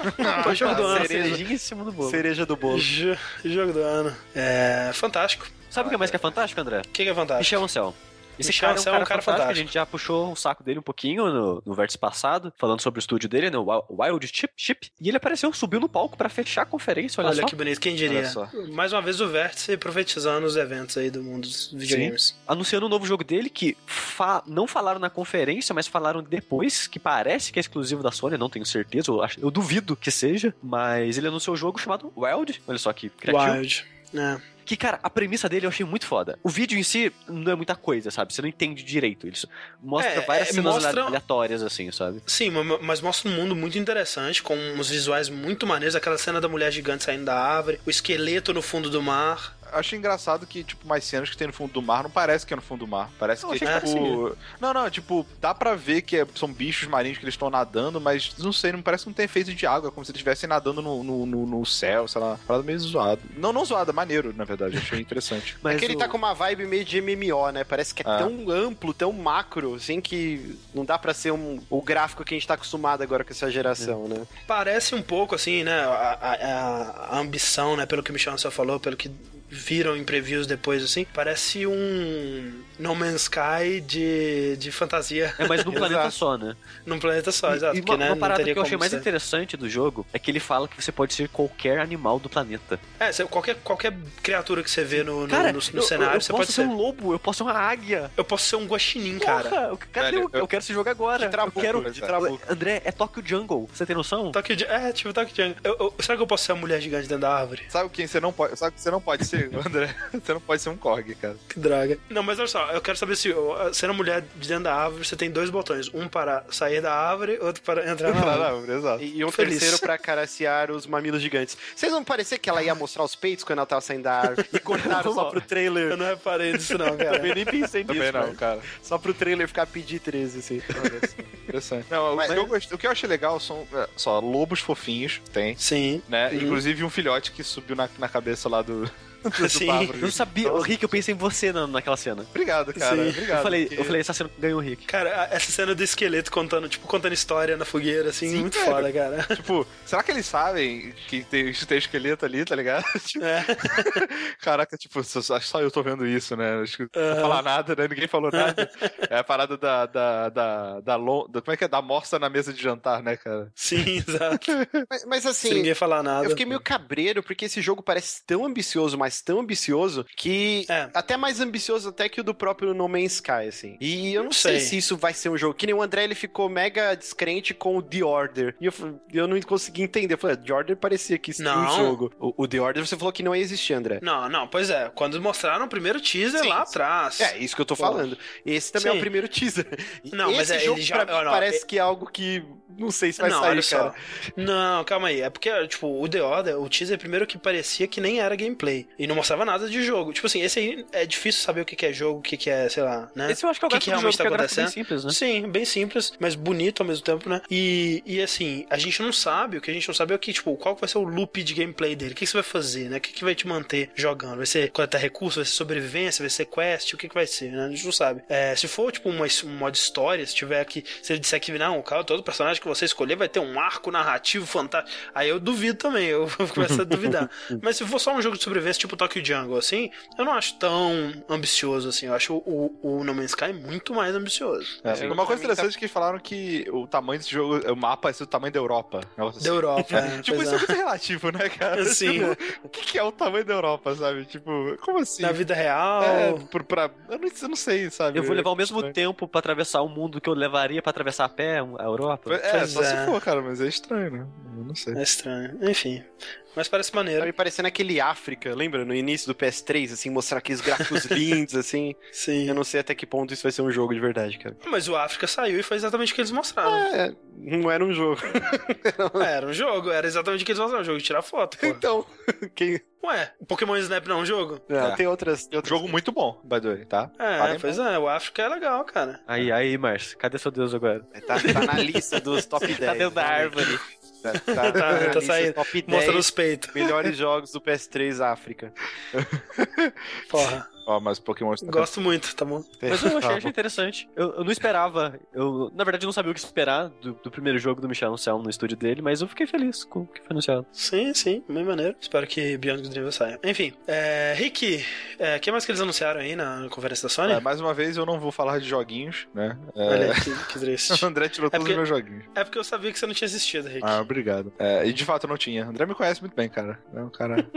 É, mais uma coisa que foi anu- anunciada, que mais uma vez é- era algo que a gente já sabia, né, mais ou menos, que ia ter, né, quando saiu o PS4. A gente não tinha tantas informações, agora tá um pouco mais claro pra gente, vai ser até no próximo update aí grande do, do PS4. É, é mais uma daquelas coisas que tinham sido prometidas no início e tá saindo só agora. Exato. Que é o botão de share, né? Share play, né? Que o que, que é isso? Eu tô jogando lá meu joguinho, de boa, pá. Aí eu viro e falo, porra, seria legal. é, eu acho que o André ia gostar desse jogo, né? Eu aperto o botãozinho, o André, que ele não comprou o jogo ainda, ele entra no meu jogo e ele joga o meu jogo como se ele estivesse na mesma sala que eu, usando o meu controle, ah, por 60 minutos, né? Ma- Mais uma vez aí, eles, eles talvez tenham agido, né, de não falar esse limite de tempo na apresentação. Talvez tenha sido um pouquinho, né, daquela, Uma daquela mesma né? estratégia da Microsoft, né, de, de, de dar esperanças. Nossa, caralho, eu vou poder jogar todos os jogos que meu amigo tem e tudo mais. Mas poder pode, né, Você André? pode, é, você pode. Você pode jogar em vários incrementos de uma hora É, e tudo mais, Essa mas, aqui é a minha tipo, dúvida. Tipo, Acabou os- uma hora, você já pode começar outra uma hora em seguida. Só é um trabalho a mais. mas é aquela coisa, enquanto você estiver fazendo isso, seu amigo provavelmente não pode jogar também. Não, né? não Então pode, você exato. depende da boa vontade dele. Você vai estar Sim. assistindo. né? Tipo, ter um limite de tempo, eu acho que, a- no caso, a Sony ela tá contribuindo, né, pra aquele amigo que quando você vai pra casa dele, ele não deixa você jogar, sabe? Aquela, Sim. aquela força lá pra você jogar de uma em uma hora. Mas, Sim. mas falando sério, é, se for, tipo, que nem o Sushi falou, acabou, você aperta o mesmo botão de novo e volta a jogar, é meio idiota, eu acho, né? É um, é um É desserviço. só pra dar um trabalho a mais pra desincentivar. Não, mas, mas assim, né, eu não sei também, acho que eu tô sendo muito mentalidade, não, não, não sei. Mas não, não confia, não- você não, não con- concorda comigo que isso é um desserviço ao jogador, ao consumidor? Por que, que você está propositalmente botando um, um passo a mais, entendeu? Tipo, Ah, eu acho que você tá botando um passo a mais pra realmente não acontecer isso, de, de o cara zerar todos os jogos do amigo dele. então não faz a feature, né? Tipo, porque assim, porque no final do, do dia, André, ele pode fazer isso se ele quiser, né? Então, ele pode, mas eles não querem que você faça. Mas ele vai poder fazer. Mas sim, mas ele vai ter que ter um esforcinho a mais se ele realmente quiser, entendeu? Não, Deixa eu fazer uma é- pergunta É isso que eu acho. Acho que assim, ou o cara, se eu fosse designer desse negócio, o que, que eu faria? Ou você tem um ticket de 60 minutos pra cada friend seu, Aham. sabe? Então, tipo, eu te chamei uma vez, você jogou 60 minutos, é como se fosse um demo limitado pra você, que você tá jogando através do meu jogo, e pra você acabou, tá ligado? Você não vai ter mais 60 minutos agora, só o sushi Sim, e tal, sim. etc. Ou tira o Que é, parecido, que é parecido com o que eles estão fazendo com o Far Cry 4, né? Que tem 10 chaves e você Isso. pode é, Exatamente. distribuir as 10 chaves. Exato. É, Ma Deixa Márcio. Barrios, no fundo da sala, é, pode, pode, pode falar. Eu não entendi. Vai ser por streaming ou você vai ter que baixar o jogo pra poder jogar o jogo amigo? Gaikai. Gaikai Streaming, Tá, ok, beleza. Ou seja, brasileiro não existe isso. é. É, não tem Sim. pra É, brasileiro. né, É pra... por isso que não saiu ainda, né, o negócio. Mas é uma boa ideia, né? Tipo, né? Pensando nos mercados que eles vão, né? que eles vão usar isso, né? No caso na Europa e nos Estados Unidos. É um bom, bom, uma boa ideia. É. É, mas só que esse é mais complicado que o Gaikai ainda, porque, tipo, o- o André, eu vou jogar o jogo do André. Eu tenho que ter o download fudido pra jogar certinho, e o André tem que ter o upload fudido pra me mandar tudo. É, outros detalhes aí da conferência da Sony, né? Não, não vimos o gameplay de Uncharted, que eu acho ok. Eu acho que eu fico feliz de ver o gameplay na, na, na E3 do ano que ele vai sair, né? Como sempre acontece. Tô de boa. Não teve Last Guardian. É, não teve, obviamente. E não teve nada pro Vita, né? Tipo, a Sony, ok, foda-se o Vita, basicamente. É, né? tá ok também, né? Quem se importa, né? Quem tem vida. Agora é o momento da verdade, gente. Quem ganhou a Gamescom?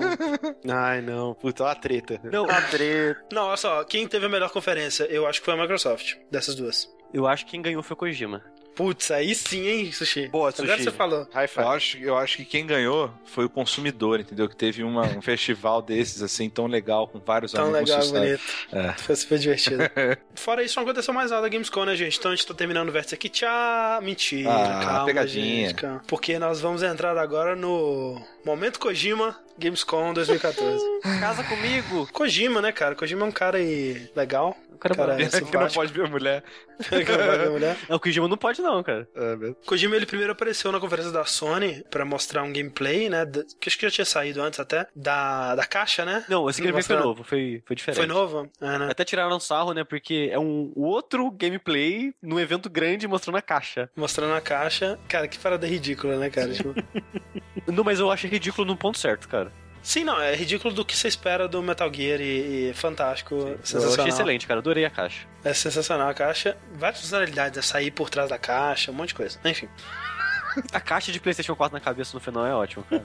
Eu queria, eu, eu queria participar da, da reunião de design onde vocês decidem como será a mecânica da caixa no novo Metal Gear, tá ligado? É verdade. Tipo- como, que, co- como que a gente pode melhorar a caixa? Sim. Eu, eu tenho Metal certeza Gear? que deve ser uma reunião muito séria, tá ligado? A galera deve, tipo, ir muito em- com gráficos e, e várias fotos de caixas diferentes, sabe? Tipo, não, é, a gente tem que Eu inovar. acho que não, É. Eu o já nosso o jogador, ele quer. Eu não acho, eu acho que eles levam muito a sério isso, cara. Cara, é muito, é muito engraçado, né? Tipo, o, o mesmo jogo que tem a menina sendo cortada na barriga pra tirar uma bomba é o jogo que o, o cara no, campo de batalha levanta com uma caixa de papelão com um desenho de um soldado e o outro soldado acha que é um, um oficial e vai embora. Eu, eu Ok. acho incrível o, o que o Kojima se tornou, né, pra indústria, assim. Ele é tão foda que ele pode ir aos extremos. Ele pode se dar o luxo de fazer uma conferência mostrando como que funciona a caixa num jogo. E todo mundo vai achar incrível. E ao mesmo tempo, depois ele faz outra parada que a gente vai comentar, que é incrível também. E- Eu acho que, assim, se a Nintendo soltasse as amarras, o Kojima, o... o... Meu Deus do céu. Caraca, A Nintendo soltou as amarras Ma- com Miyamoto, Miyamoto. o Miyamoto, Miyamoto. Miyamoto. Miyamoto também seria uma figura. Ele já é uma figura super querida. Mas se ele não, não tivesse tanta amarra na Nintendo, talvez ele seria uma porra louquice igual o Kojima, assim. Eu, eu achei incrível, cara. E assim, né? A gente já comentou aqui em outros vértices, inclusive o Rick até discorda um pouco disso, mas é, o Kojima, o jeito que ele é, revelou o Metal Gear Solid 5, né? O Phantom Pain, o Ground Zero e tudo mais. Foi aquela brincadeira, né? Do trailer do O Phantom Rick Pain. já, já fechou o olho e ficou triste, André. É, né? E o Mob Dick Studios e o Joaquim Mogren, aquela porra toda, e fazendo todo esse joguinho pra internet, tentar desvendar o que, que tava acontecendo e tudo mais. E, né, eu acho que foi uma coisa genial. Muita gente conversou sobre o jogo dele, teve muita visibilidade. Foi, assim, de uma maneira muito criativa que eu nunca tinha sido. que eu nunca tinha visto acontecer antes. Eis que. Ele vai além, porque o Metal Gear, o trailer do Phantom Pain, né, cara, é, um- é uma coisa assim, você vê aquele cara de mullets, com tapa-olho, com, com a cara, aquela barba dele, aquela cara característica, você sabe, porra, esse aí é o Snake, né, Todo cara? Não mundo falou que era o Metal. Gear antes de anunciarem que era Metal Gear. É, pois é, todo mundo descobriu imediatamente. E esse, né, o PT, ele, as pessoas descobriram muito O rápido que, que, também, que mas foi uma significa coisa... PT, André? É playable teaser, né? Playable teaser, exato. É, o que aconteceu, Márcio? Então, o que aconteceu é que eu quase infartei. Mentira, deram a declaração que estava já disponível uma demo. Na verdade, não, né?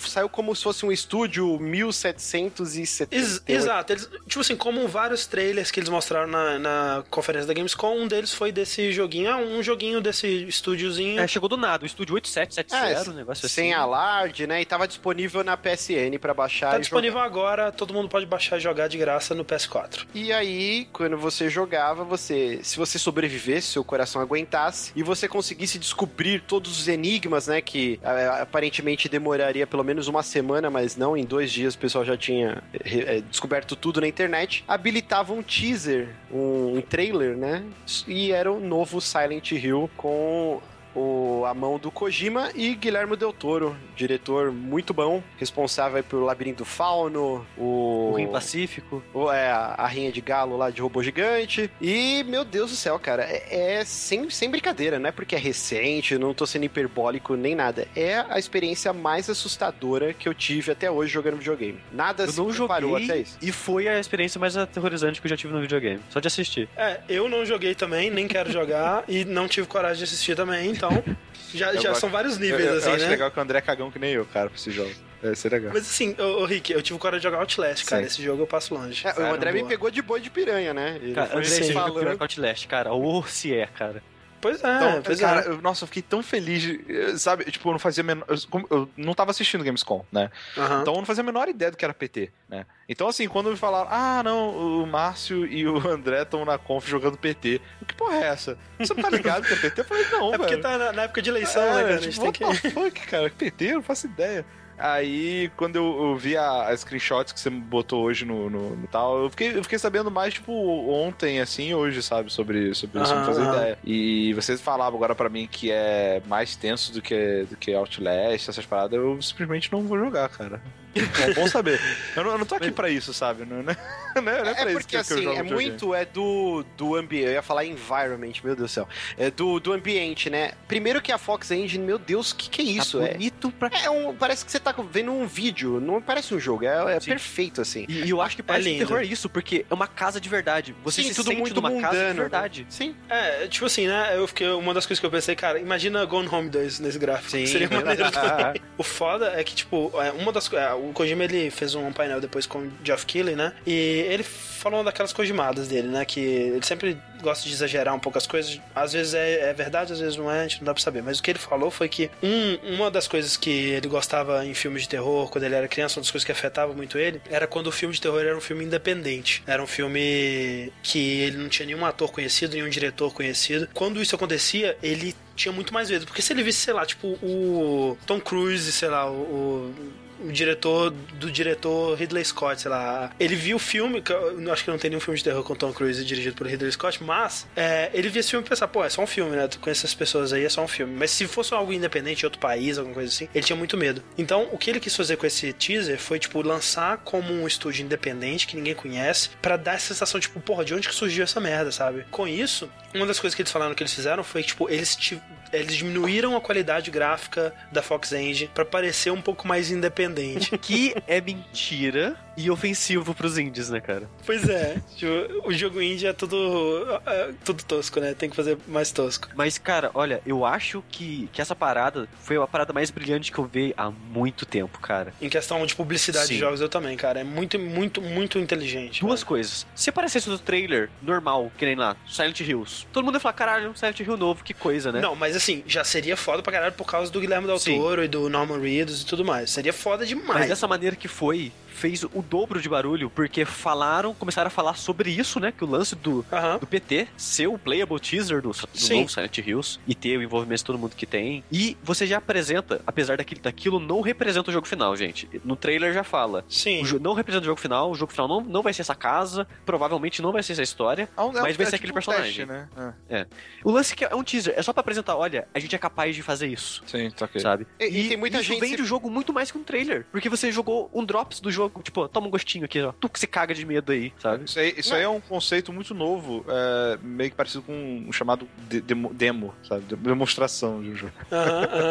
Mas Pois é, mas é, mas é interessante porque da maneira que foi feita, né, sem dizer que era realmente, porque a ele conseguiu fazer uma parada que viralizou realmente, Sim, sim, né? sim. E, isso- e como isso é difícil hoje em dia, é, né, você planejar um viral e ele funcionar como viral, né? Ele conseguiu porque além de tudo é um excelente, Excelente. jogo, né? É um excelente jogo de terror que, né, o que, que a internet mais gosta? Mais gosta do que fa- fazer gameplay de, de jogo de terror. Pois é. Gatos. Pegou realmente, é, gato, só gato. gatos no filme de É. terror. Falta, Gato faltou um gato nesse teaser. Faltou um assim. gato, só faltou um gato mesmo. Tive uma ideia excelente que a gente tem que fazer um, um vídeo de um gato jogando um jogo de terror.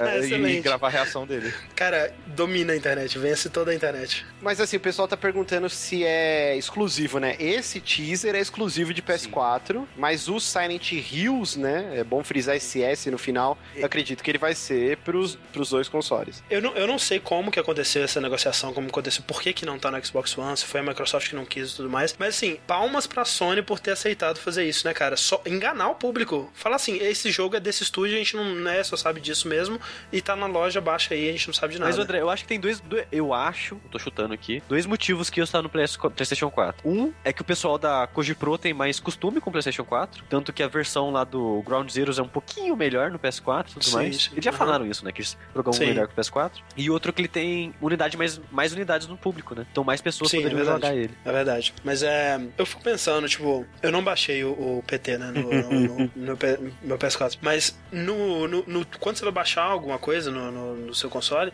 tem todo aquele texto, né? O texto legal, fala o disclaimer, fala quem fez. Cara, a Sony mentiu. Acho que alguém poderia processar ela por isso, cara.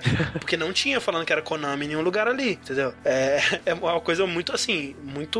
eu imagino que muito legalmente, muito arriscado. Eu- não sei como é que funciona não sei, isso. eu acho que não, porque não, não tem transação monetária envolvida, né?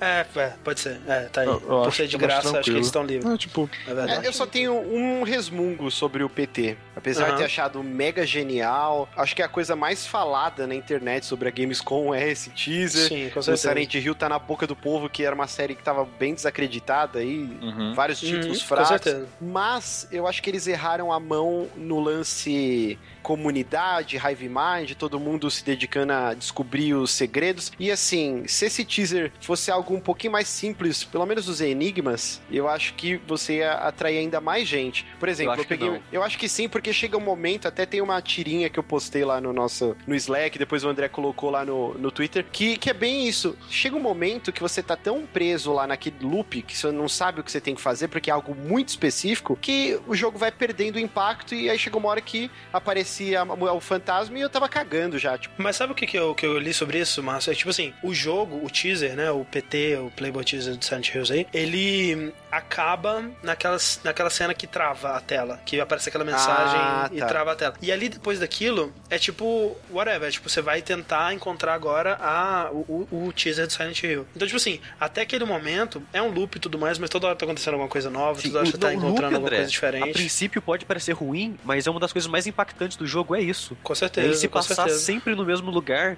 e a, a mínima diferença que, que muda afeta É você. genial, cara. Não, é genial, o loop é eu achei bom. genial. O problema é, por exemplo, eu botei minha esposa pra jogar depois. E aí chegou o momento que ele dá aquela, aquele loop das fotos. Que você tem que apertar o, o Options e depois apertar R3. Mas isso também é opcional, tá, Márcio? Isso já é depois isso também do é fim. opcional. É. Ah, já Isso é depois do fim essa parte. Sim. É. Eu- eu- essa, eu- é tudo nebuloso, porque o cagaço era tanto que. Se o André não tivesse na minha orelha falando, Márcio, anda, Márcio, clica, aperta o X na foto, eu acho que eu tava até agora jogando preso. Assim. O, e falando dos puzzles, até esse puzzle final que, que é quebrado de propósito, gente. Não foi, Sim. não foi, ai, nossa, a gente não soube fazer o puzzle. Não, é quebrado de propósito. Vocês podem falar o que você quiser, mas essa era a intenção deles. Ah, não, o Kojima mesmo falou, eu fiz essa parada pra as pessoas demorarem pelo menos uma semana pra conseguir, né? E conseguiram no primeiro dia, pra você ver como que é a internet. é tipo, mas- Não, mas- conseguiu sem querer no primeiro dia. Demoraram dois pra descobrir como que era pra fazer de verdade. Sim. Mas, cara, a internet é muito tensa né, nessas Sim. paradas pra descobrir, sabe? Tipo, não tem Sim. erro nenhum. Você ficou sabendo como que era pra descobrir, Rick? Não, não, eu nem sei do que vocês estão falando, tá ligado? Tipo assim, porque no final você tem que atender um telefone. Você tem que fazer um telefone tocar, pra você atender, aí você recebe uma mensagem e aí você termina o, o teaser e toca o trailer do jogo. E aí sim você descobre que era Silent Hill e porra toda. É. Pra você fazer esse telefone tocar, você tem que ouvir um bebê rindo duas vezes, né? O que o pessoal tava falando, ah, toda vez que eu consegui fazer isso, o bebê riu duas vezes, aí o telefone tocou, atendi e recebi a mensagem. Parece que pro bebê rir a segunda vez, você tem que estar com o headset ligado e falando no headset. E- E, você tem que você tem que chamar alguma coisa. A ideia é que você estaria chamando por alguém, né? E aí sim o bebê ria e você atende o telefone. Então, tipo, esse era o, esse era o grande lance que a gente não conseguiu E o jeito no... que isso foi descoberto foi incrível, porque foi bem. Logo em seguida que a gente terminou o streaming, eu fiquei puto. Aí eu falei, meu Deus, eu preciso ler sobre isso, tal, tal, tal. E aí, no Twitter, o Dogão foi colocando, né? Gente, tá rolando uma thread no NeoGaf e o pessoal tá vendo que, pelas estatísticas, todo mundo que conseguiu é, ver o trailer é porque tava fazendo streaming direto pelo PS4. E aí, pra isso foi um pulo, descobri que eles estavam usando o headset do PS4 e aí com o microfone habilitado. E aí, cara, foi todo mundo se ajudando. E aí descobriram que você tinha que estar com o, micro, o mic plugado. E na hora que, num momento específico, você tinha que ficar falando ou gritando. E aí habilitava a segunda, a segunda risada tal. Então foi bem bacana, assim. Dariacão perguntou se o Yamaoka tá envolvido, não sabemos ainda. Eu chutaria que provavelmente não, Provavelmente cara. não. Ele, é, ele é, trabalha. Ele podia ser contratado como freelancer, mas ele trabalha em outro estúdio já hoje em dia, então acho difícil. É. E é, é triste porque o Yamaoka é meu compositor de jogos favoritos. E Silent Hill era a minha segunda série de jogos favoritos da vida. Uma pena ele não tá lá, mas eu, cara, tô muito animado que vai ter um Silent Hill bom de novo. Quer dizer, eu acho, espero que seja bom. Tomara, né? E- Tomara. inclusive, eu queria fazer um pedido pro Sushi, quando o Vértice for pro ar, se ele puder colocar o link do Mamá, o curta-metragem de dois minutos, que muita coisa aí, do desse teaser pelo menos, inclusive ângulos, é, são Uhum. bem puxados desse curta-metragem aí, que É, a gente não sabe, né, nesse teaser aí. Tem muitas coisas que a gente não sabe. A gente não sabe qual que vai ser a participação do Kojima, se ele tá só como produtor, tipo no Castlevania. Ele, ele, é, pelo que ele falou, não, ele tá bem, né, ele tá, vai participar bastante do desenvolvimento. A gente não sabe o que, que o Guilherme Del Toro vai fazer, se ele também vai participar do desenvolvimento, se ele vai só escrever uma premissa, alguma coisa assim. É, não dá pra saber direito. É, o pessoal tava perguntando antes no chat aí, que, que, a gente acha do envolvimento do Kojima em Silent Hill, né? Que o pessoal tá falando que, ah, o Kojima, ele não é um escritor tão bom assim, Silent Hill 2, ele, o melhor da série, ele, né, ele é um jogo muito bem escrito e tudo mais. E eu discordo, eu acho que assim, Kojima, ele tem uma imaginação fantástica, ele escreve muito bem situações, ele não é muito bom é para escrever personagens em si, né? Eu acho que se eu vou pegar no, no quesito que, o que, que é o, o, elo mais fraco da, da, do, da, do jeito que é escrito Silent Hill 2 são é, o, o diálogo entre os personagens, digamos assim a criação dos personagens, a criação do mundo, o significado do mundo, das situações, dos, né, o simbolismo daquele mundo uhum. com os personagens e situações é fantástico, é perfeito. E eu acho que nesse aspecto o Kojima ele dá conta. Ele provavelmente não vai escrever personagens extremamente realísticos, extremamente né, bem, bem feitos e humanos e sabe, etc. Mas. Sabe uma coisa que eu acho engraçado? Ah. A história de Silent Hill 2, por si só, assim, só a história, eu não acho ela tão é. absurda de fantástica, sabe? Não eu é, acho não. que o Silent Hill 2, a parada mais incrível que ele conseguiu fazer é conseguir permear a jogabilidade dele junto com a história, sabe? É, ser, é, passar o senso de, às vezes, de estar de tá sozinho, de, de, de medo, de caraca, o que, que vai acontecer agora? Atra... Não, através da jogabilidade, sabe? Tipo, do, do jeito Sim. que você joga, o, os sentimentos que você tem jogando, né? Eu acho que são duas coisas pra mim. Eu acho que é o, é o, o, o simbolismo, o jeito que ele aplica o simbolismo pelo jogo inteiro e reflete isso na jogabilidade dos personagens e tudo mais. E também é, o plot twist. Eu acho que o plot twist ele é parte fundamental do, do Silent Hill 2. Eu acho que é o, o momento de explodir a cabeça dele que é um, muito bem feito, muito bem executado. Mas. E, e nesses aspectos eu acho que o Kojima ele dá conta, sabe? Eu acho que ele e o Guilherme Del Toro, né, cara? Um dos caras mais imaginativos, assim, visualmente. Cagou no Hobbit, né? Mas, mas vamos ver. Mas, não, ele não. não, não ele participou do roteiro do Peter Hobbit. Ele, ele que ia dirigir, né? Não, mas. Sim, ele ia dirigir, né? E talvez teria ficado melhor, a gente não sabe. Não sei. De qualquer forma, é, outra coisa que é muito discutida, pessoal, é que o povo já tá. Ai meu Deus, Silent Hill, primeira pessoa, cagaram e tudo. É. Cara, calma, Tomara gente. Que seja. Tomara que seja. O, é que o teaser, o Kojima falou que não sabe ainda se vai ser terceira ou primeira pessoa. E eu, eu quando vi o teaser, eu já até discuti isso com, acho que com o Alex F na, no, no Twitter, e que eu acredito e eu até espero que seja assim. Que Silent Hill 4, né? O, é mais ou menos o lance Silent Hill 4, porque por que, que o teaser, o PT é em primeira pessoa? Porque é só numa casa e a melhor maneira de você observar os detalhes dessa casa é em primeira pessoa. Não, não tem como. Uhum. Em terceira pessoa, você não ia pegar tanto detalhe assim, enquanto você pega em primeira.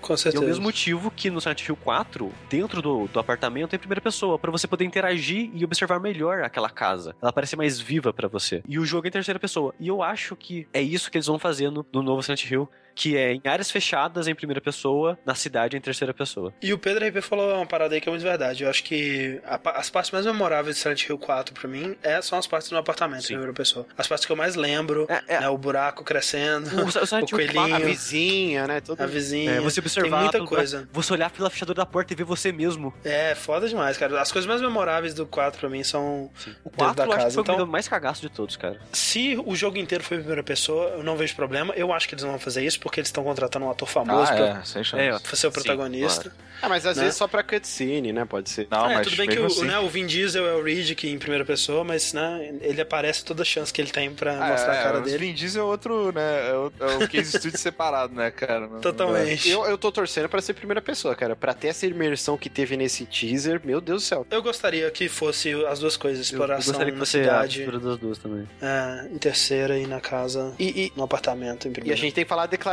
bombástica do Kojima, né? Que ele está ah. mirando que é um jogo para você se cagar nas calças. Foi exatamente o que ele é, disse.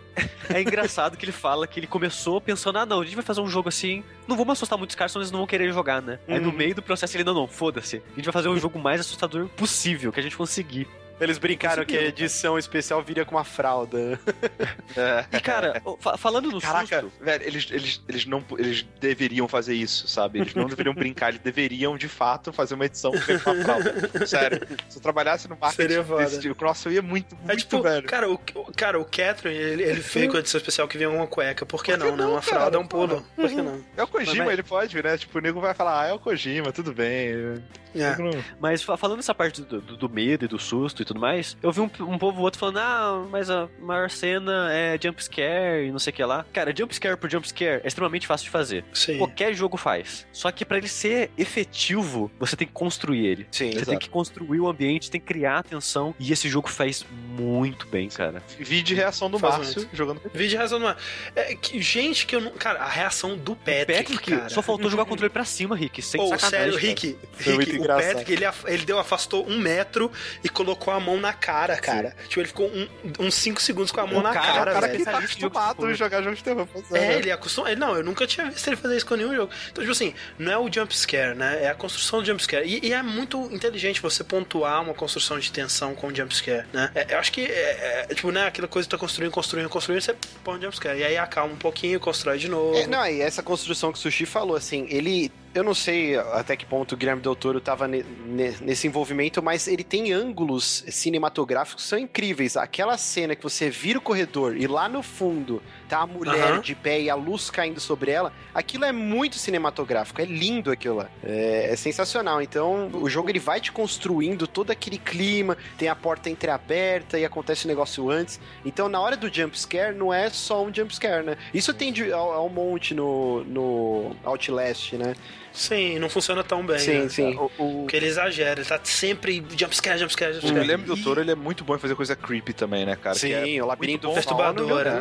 Exato, E o que é não sei cai vocês, com uma cara. luva pra Silent Hill, né, velho? Com certeza. E, e não sei vocês, pra mim o sobrenatural é muito mais assustador do que o real, sabe? Sim, sim, tem o, esse o André lance. ele acha que os malucos são mais assustadores porque os malucos existem na vida real, sabe? Mas quando eu tô em Aham. casa jogando no escuro, quando eu tomo susto, eu sei que não vai ter um maluco na minha casa, sabe? Ou não. Quando eu jogo, quando eu assisto essa parada, eu jogo e tem um fantasma infernizando o cara, tipo, eu não, eu não, Não, saio é muito Você sabe porque... que tem um fantasma na sua casa. Porque, vai- exatamente, vai ter um fantasma esperando na minha E casa. você não tem controle sobre aquilo. Como você vai reagir? Se tiver um maluco, você tem que estar saindo na porrada com ele e o fantasma, o que você vai fazer? Você vai cuspir no fantasma?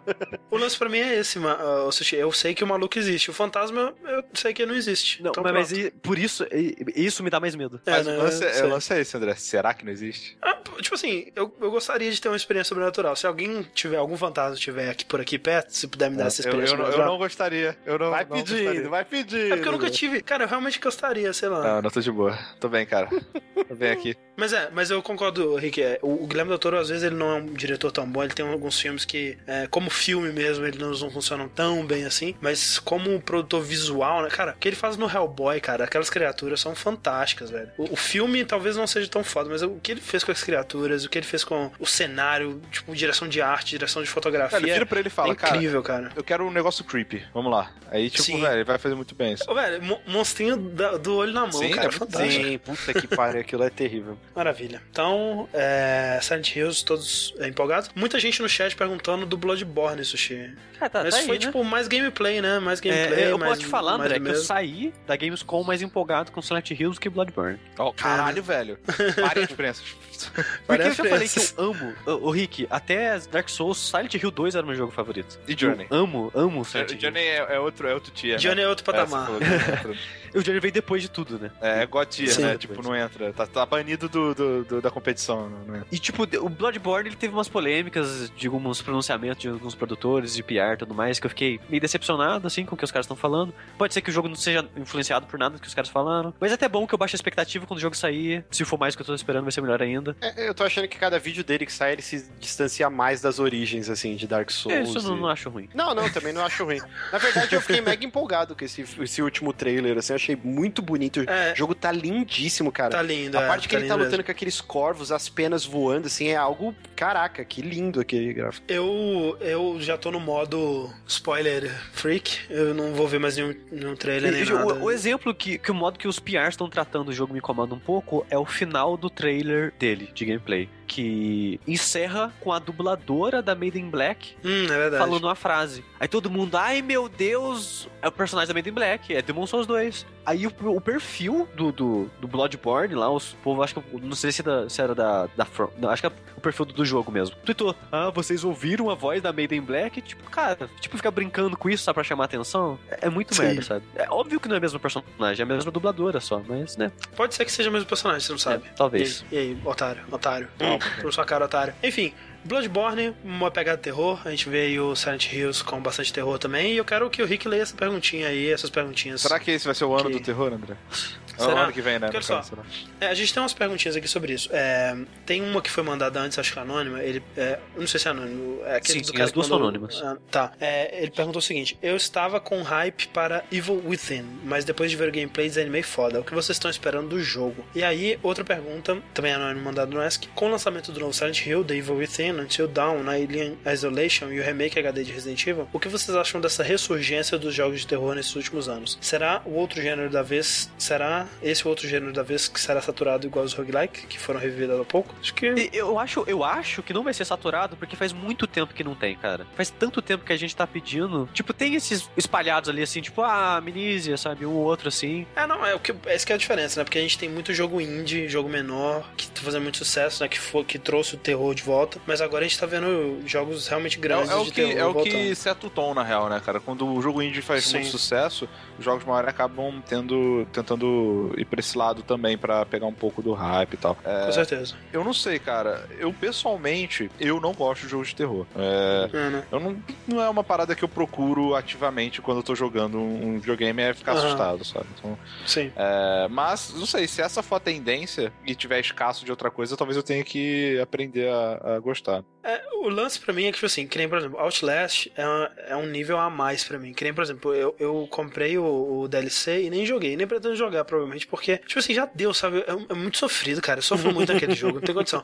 E um jogo como PT, por exemplo, é um jogo que, que já é a- um pouco além do, do que eu quero no jogo de Exato. já é um pouco a mais. Por isso que eu tô empolgado com Evil Within. Porque Evil Within parece muito ser um jogo de ação. Ele é um Resident Evil, gente. Com, é, tipo Resident Evil, no nível de terror de Resident Evil, que tem parte script, tem umas partes meio tensas, umas partes suspense. Bastante violento, com bastante coisa perturbadora visualmente, bastante monstro, morte, uma história creepy, uma história, né, perturbadora, coisas sinistras e tudo mais. E é meio que isso que eu tava esperando dele. Eu não vi mais gameplay, porque já é um jogo que também eu já quero comprar. É, eu vi, o último gameplay que eu vi, eu não gostei do gráfico, achei que tava muito fraco. Mas, né, paciência, não tem, né, não tem como agradar em todos os aspectos. Se ele for um jogo de ação legal, com uma história legal, com design de inimigos e mecânicas legais, pra mim é o que eu espero É, mesmo. esse da Gamescom, o último aí que eu vi, tá bem bonito o gráfico. Não sei se eles É, né? mudaram a coisa, mas também é um jogo É. que eu, pra mim é compra certa e eu não quero mais ver nada dele assim. Todo, todos esses jogos da, da, da lista que, que a gente citou da pergunta, eu tô animado com todos. E tipo, Aham, eu também. Eu, eu, eu não sou grande fã de jogos de terror, a gente deve ter falado isso lá no, no, pod- no Dash de jogos de terror. Silent Hill é meu jogo favorito, mas não é pelo terror em si. Eu gostei. É, não é pelo é, medo, eu né? gostei do- das partes tensas de terror que tinha nele e de sentir o medo. E foi o primeiro jogo que me fez sentir medo dos inimigos, de Uhum. verdade e tudo mais. E eu, eu gostei disso, sabe? Mas não é necessariamente o meu gênero favorito, sabe? É um bônus, né? Sim. O, te- o medo que você sente pra mim nos jogos de terror que eu gosto é um Tipo, é bônus. que- é assim, que nem- Silent Hill. A gente já falou da série, então acho que posso falar agora. Dark Souls e Demon Souls, principalmente. Ele não é um jogo de terror, mas a atenção dele é um, é um quesinho a mais, sabe? Sim, sim. E esses jogos pra mim apresentam isso, sabe? Tipo, o Evil Within é um Resident Evil. Ok, Resident Evil é legal, sabe? Não tem muito medo.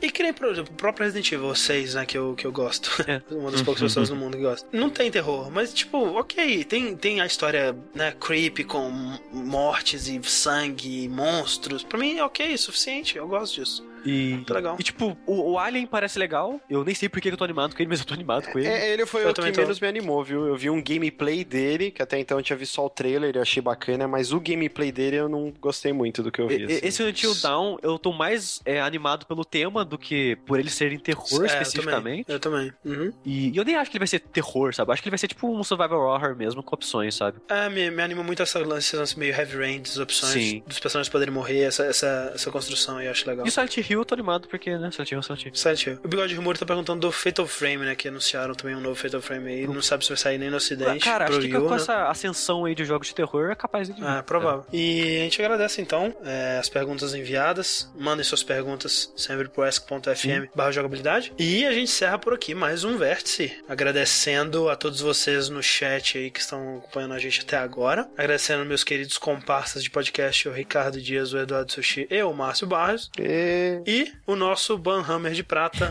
Fred Loman Jr. no chat. Um abração a todos vocês e até o próximo vértice!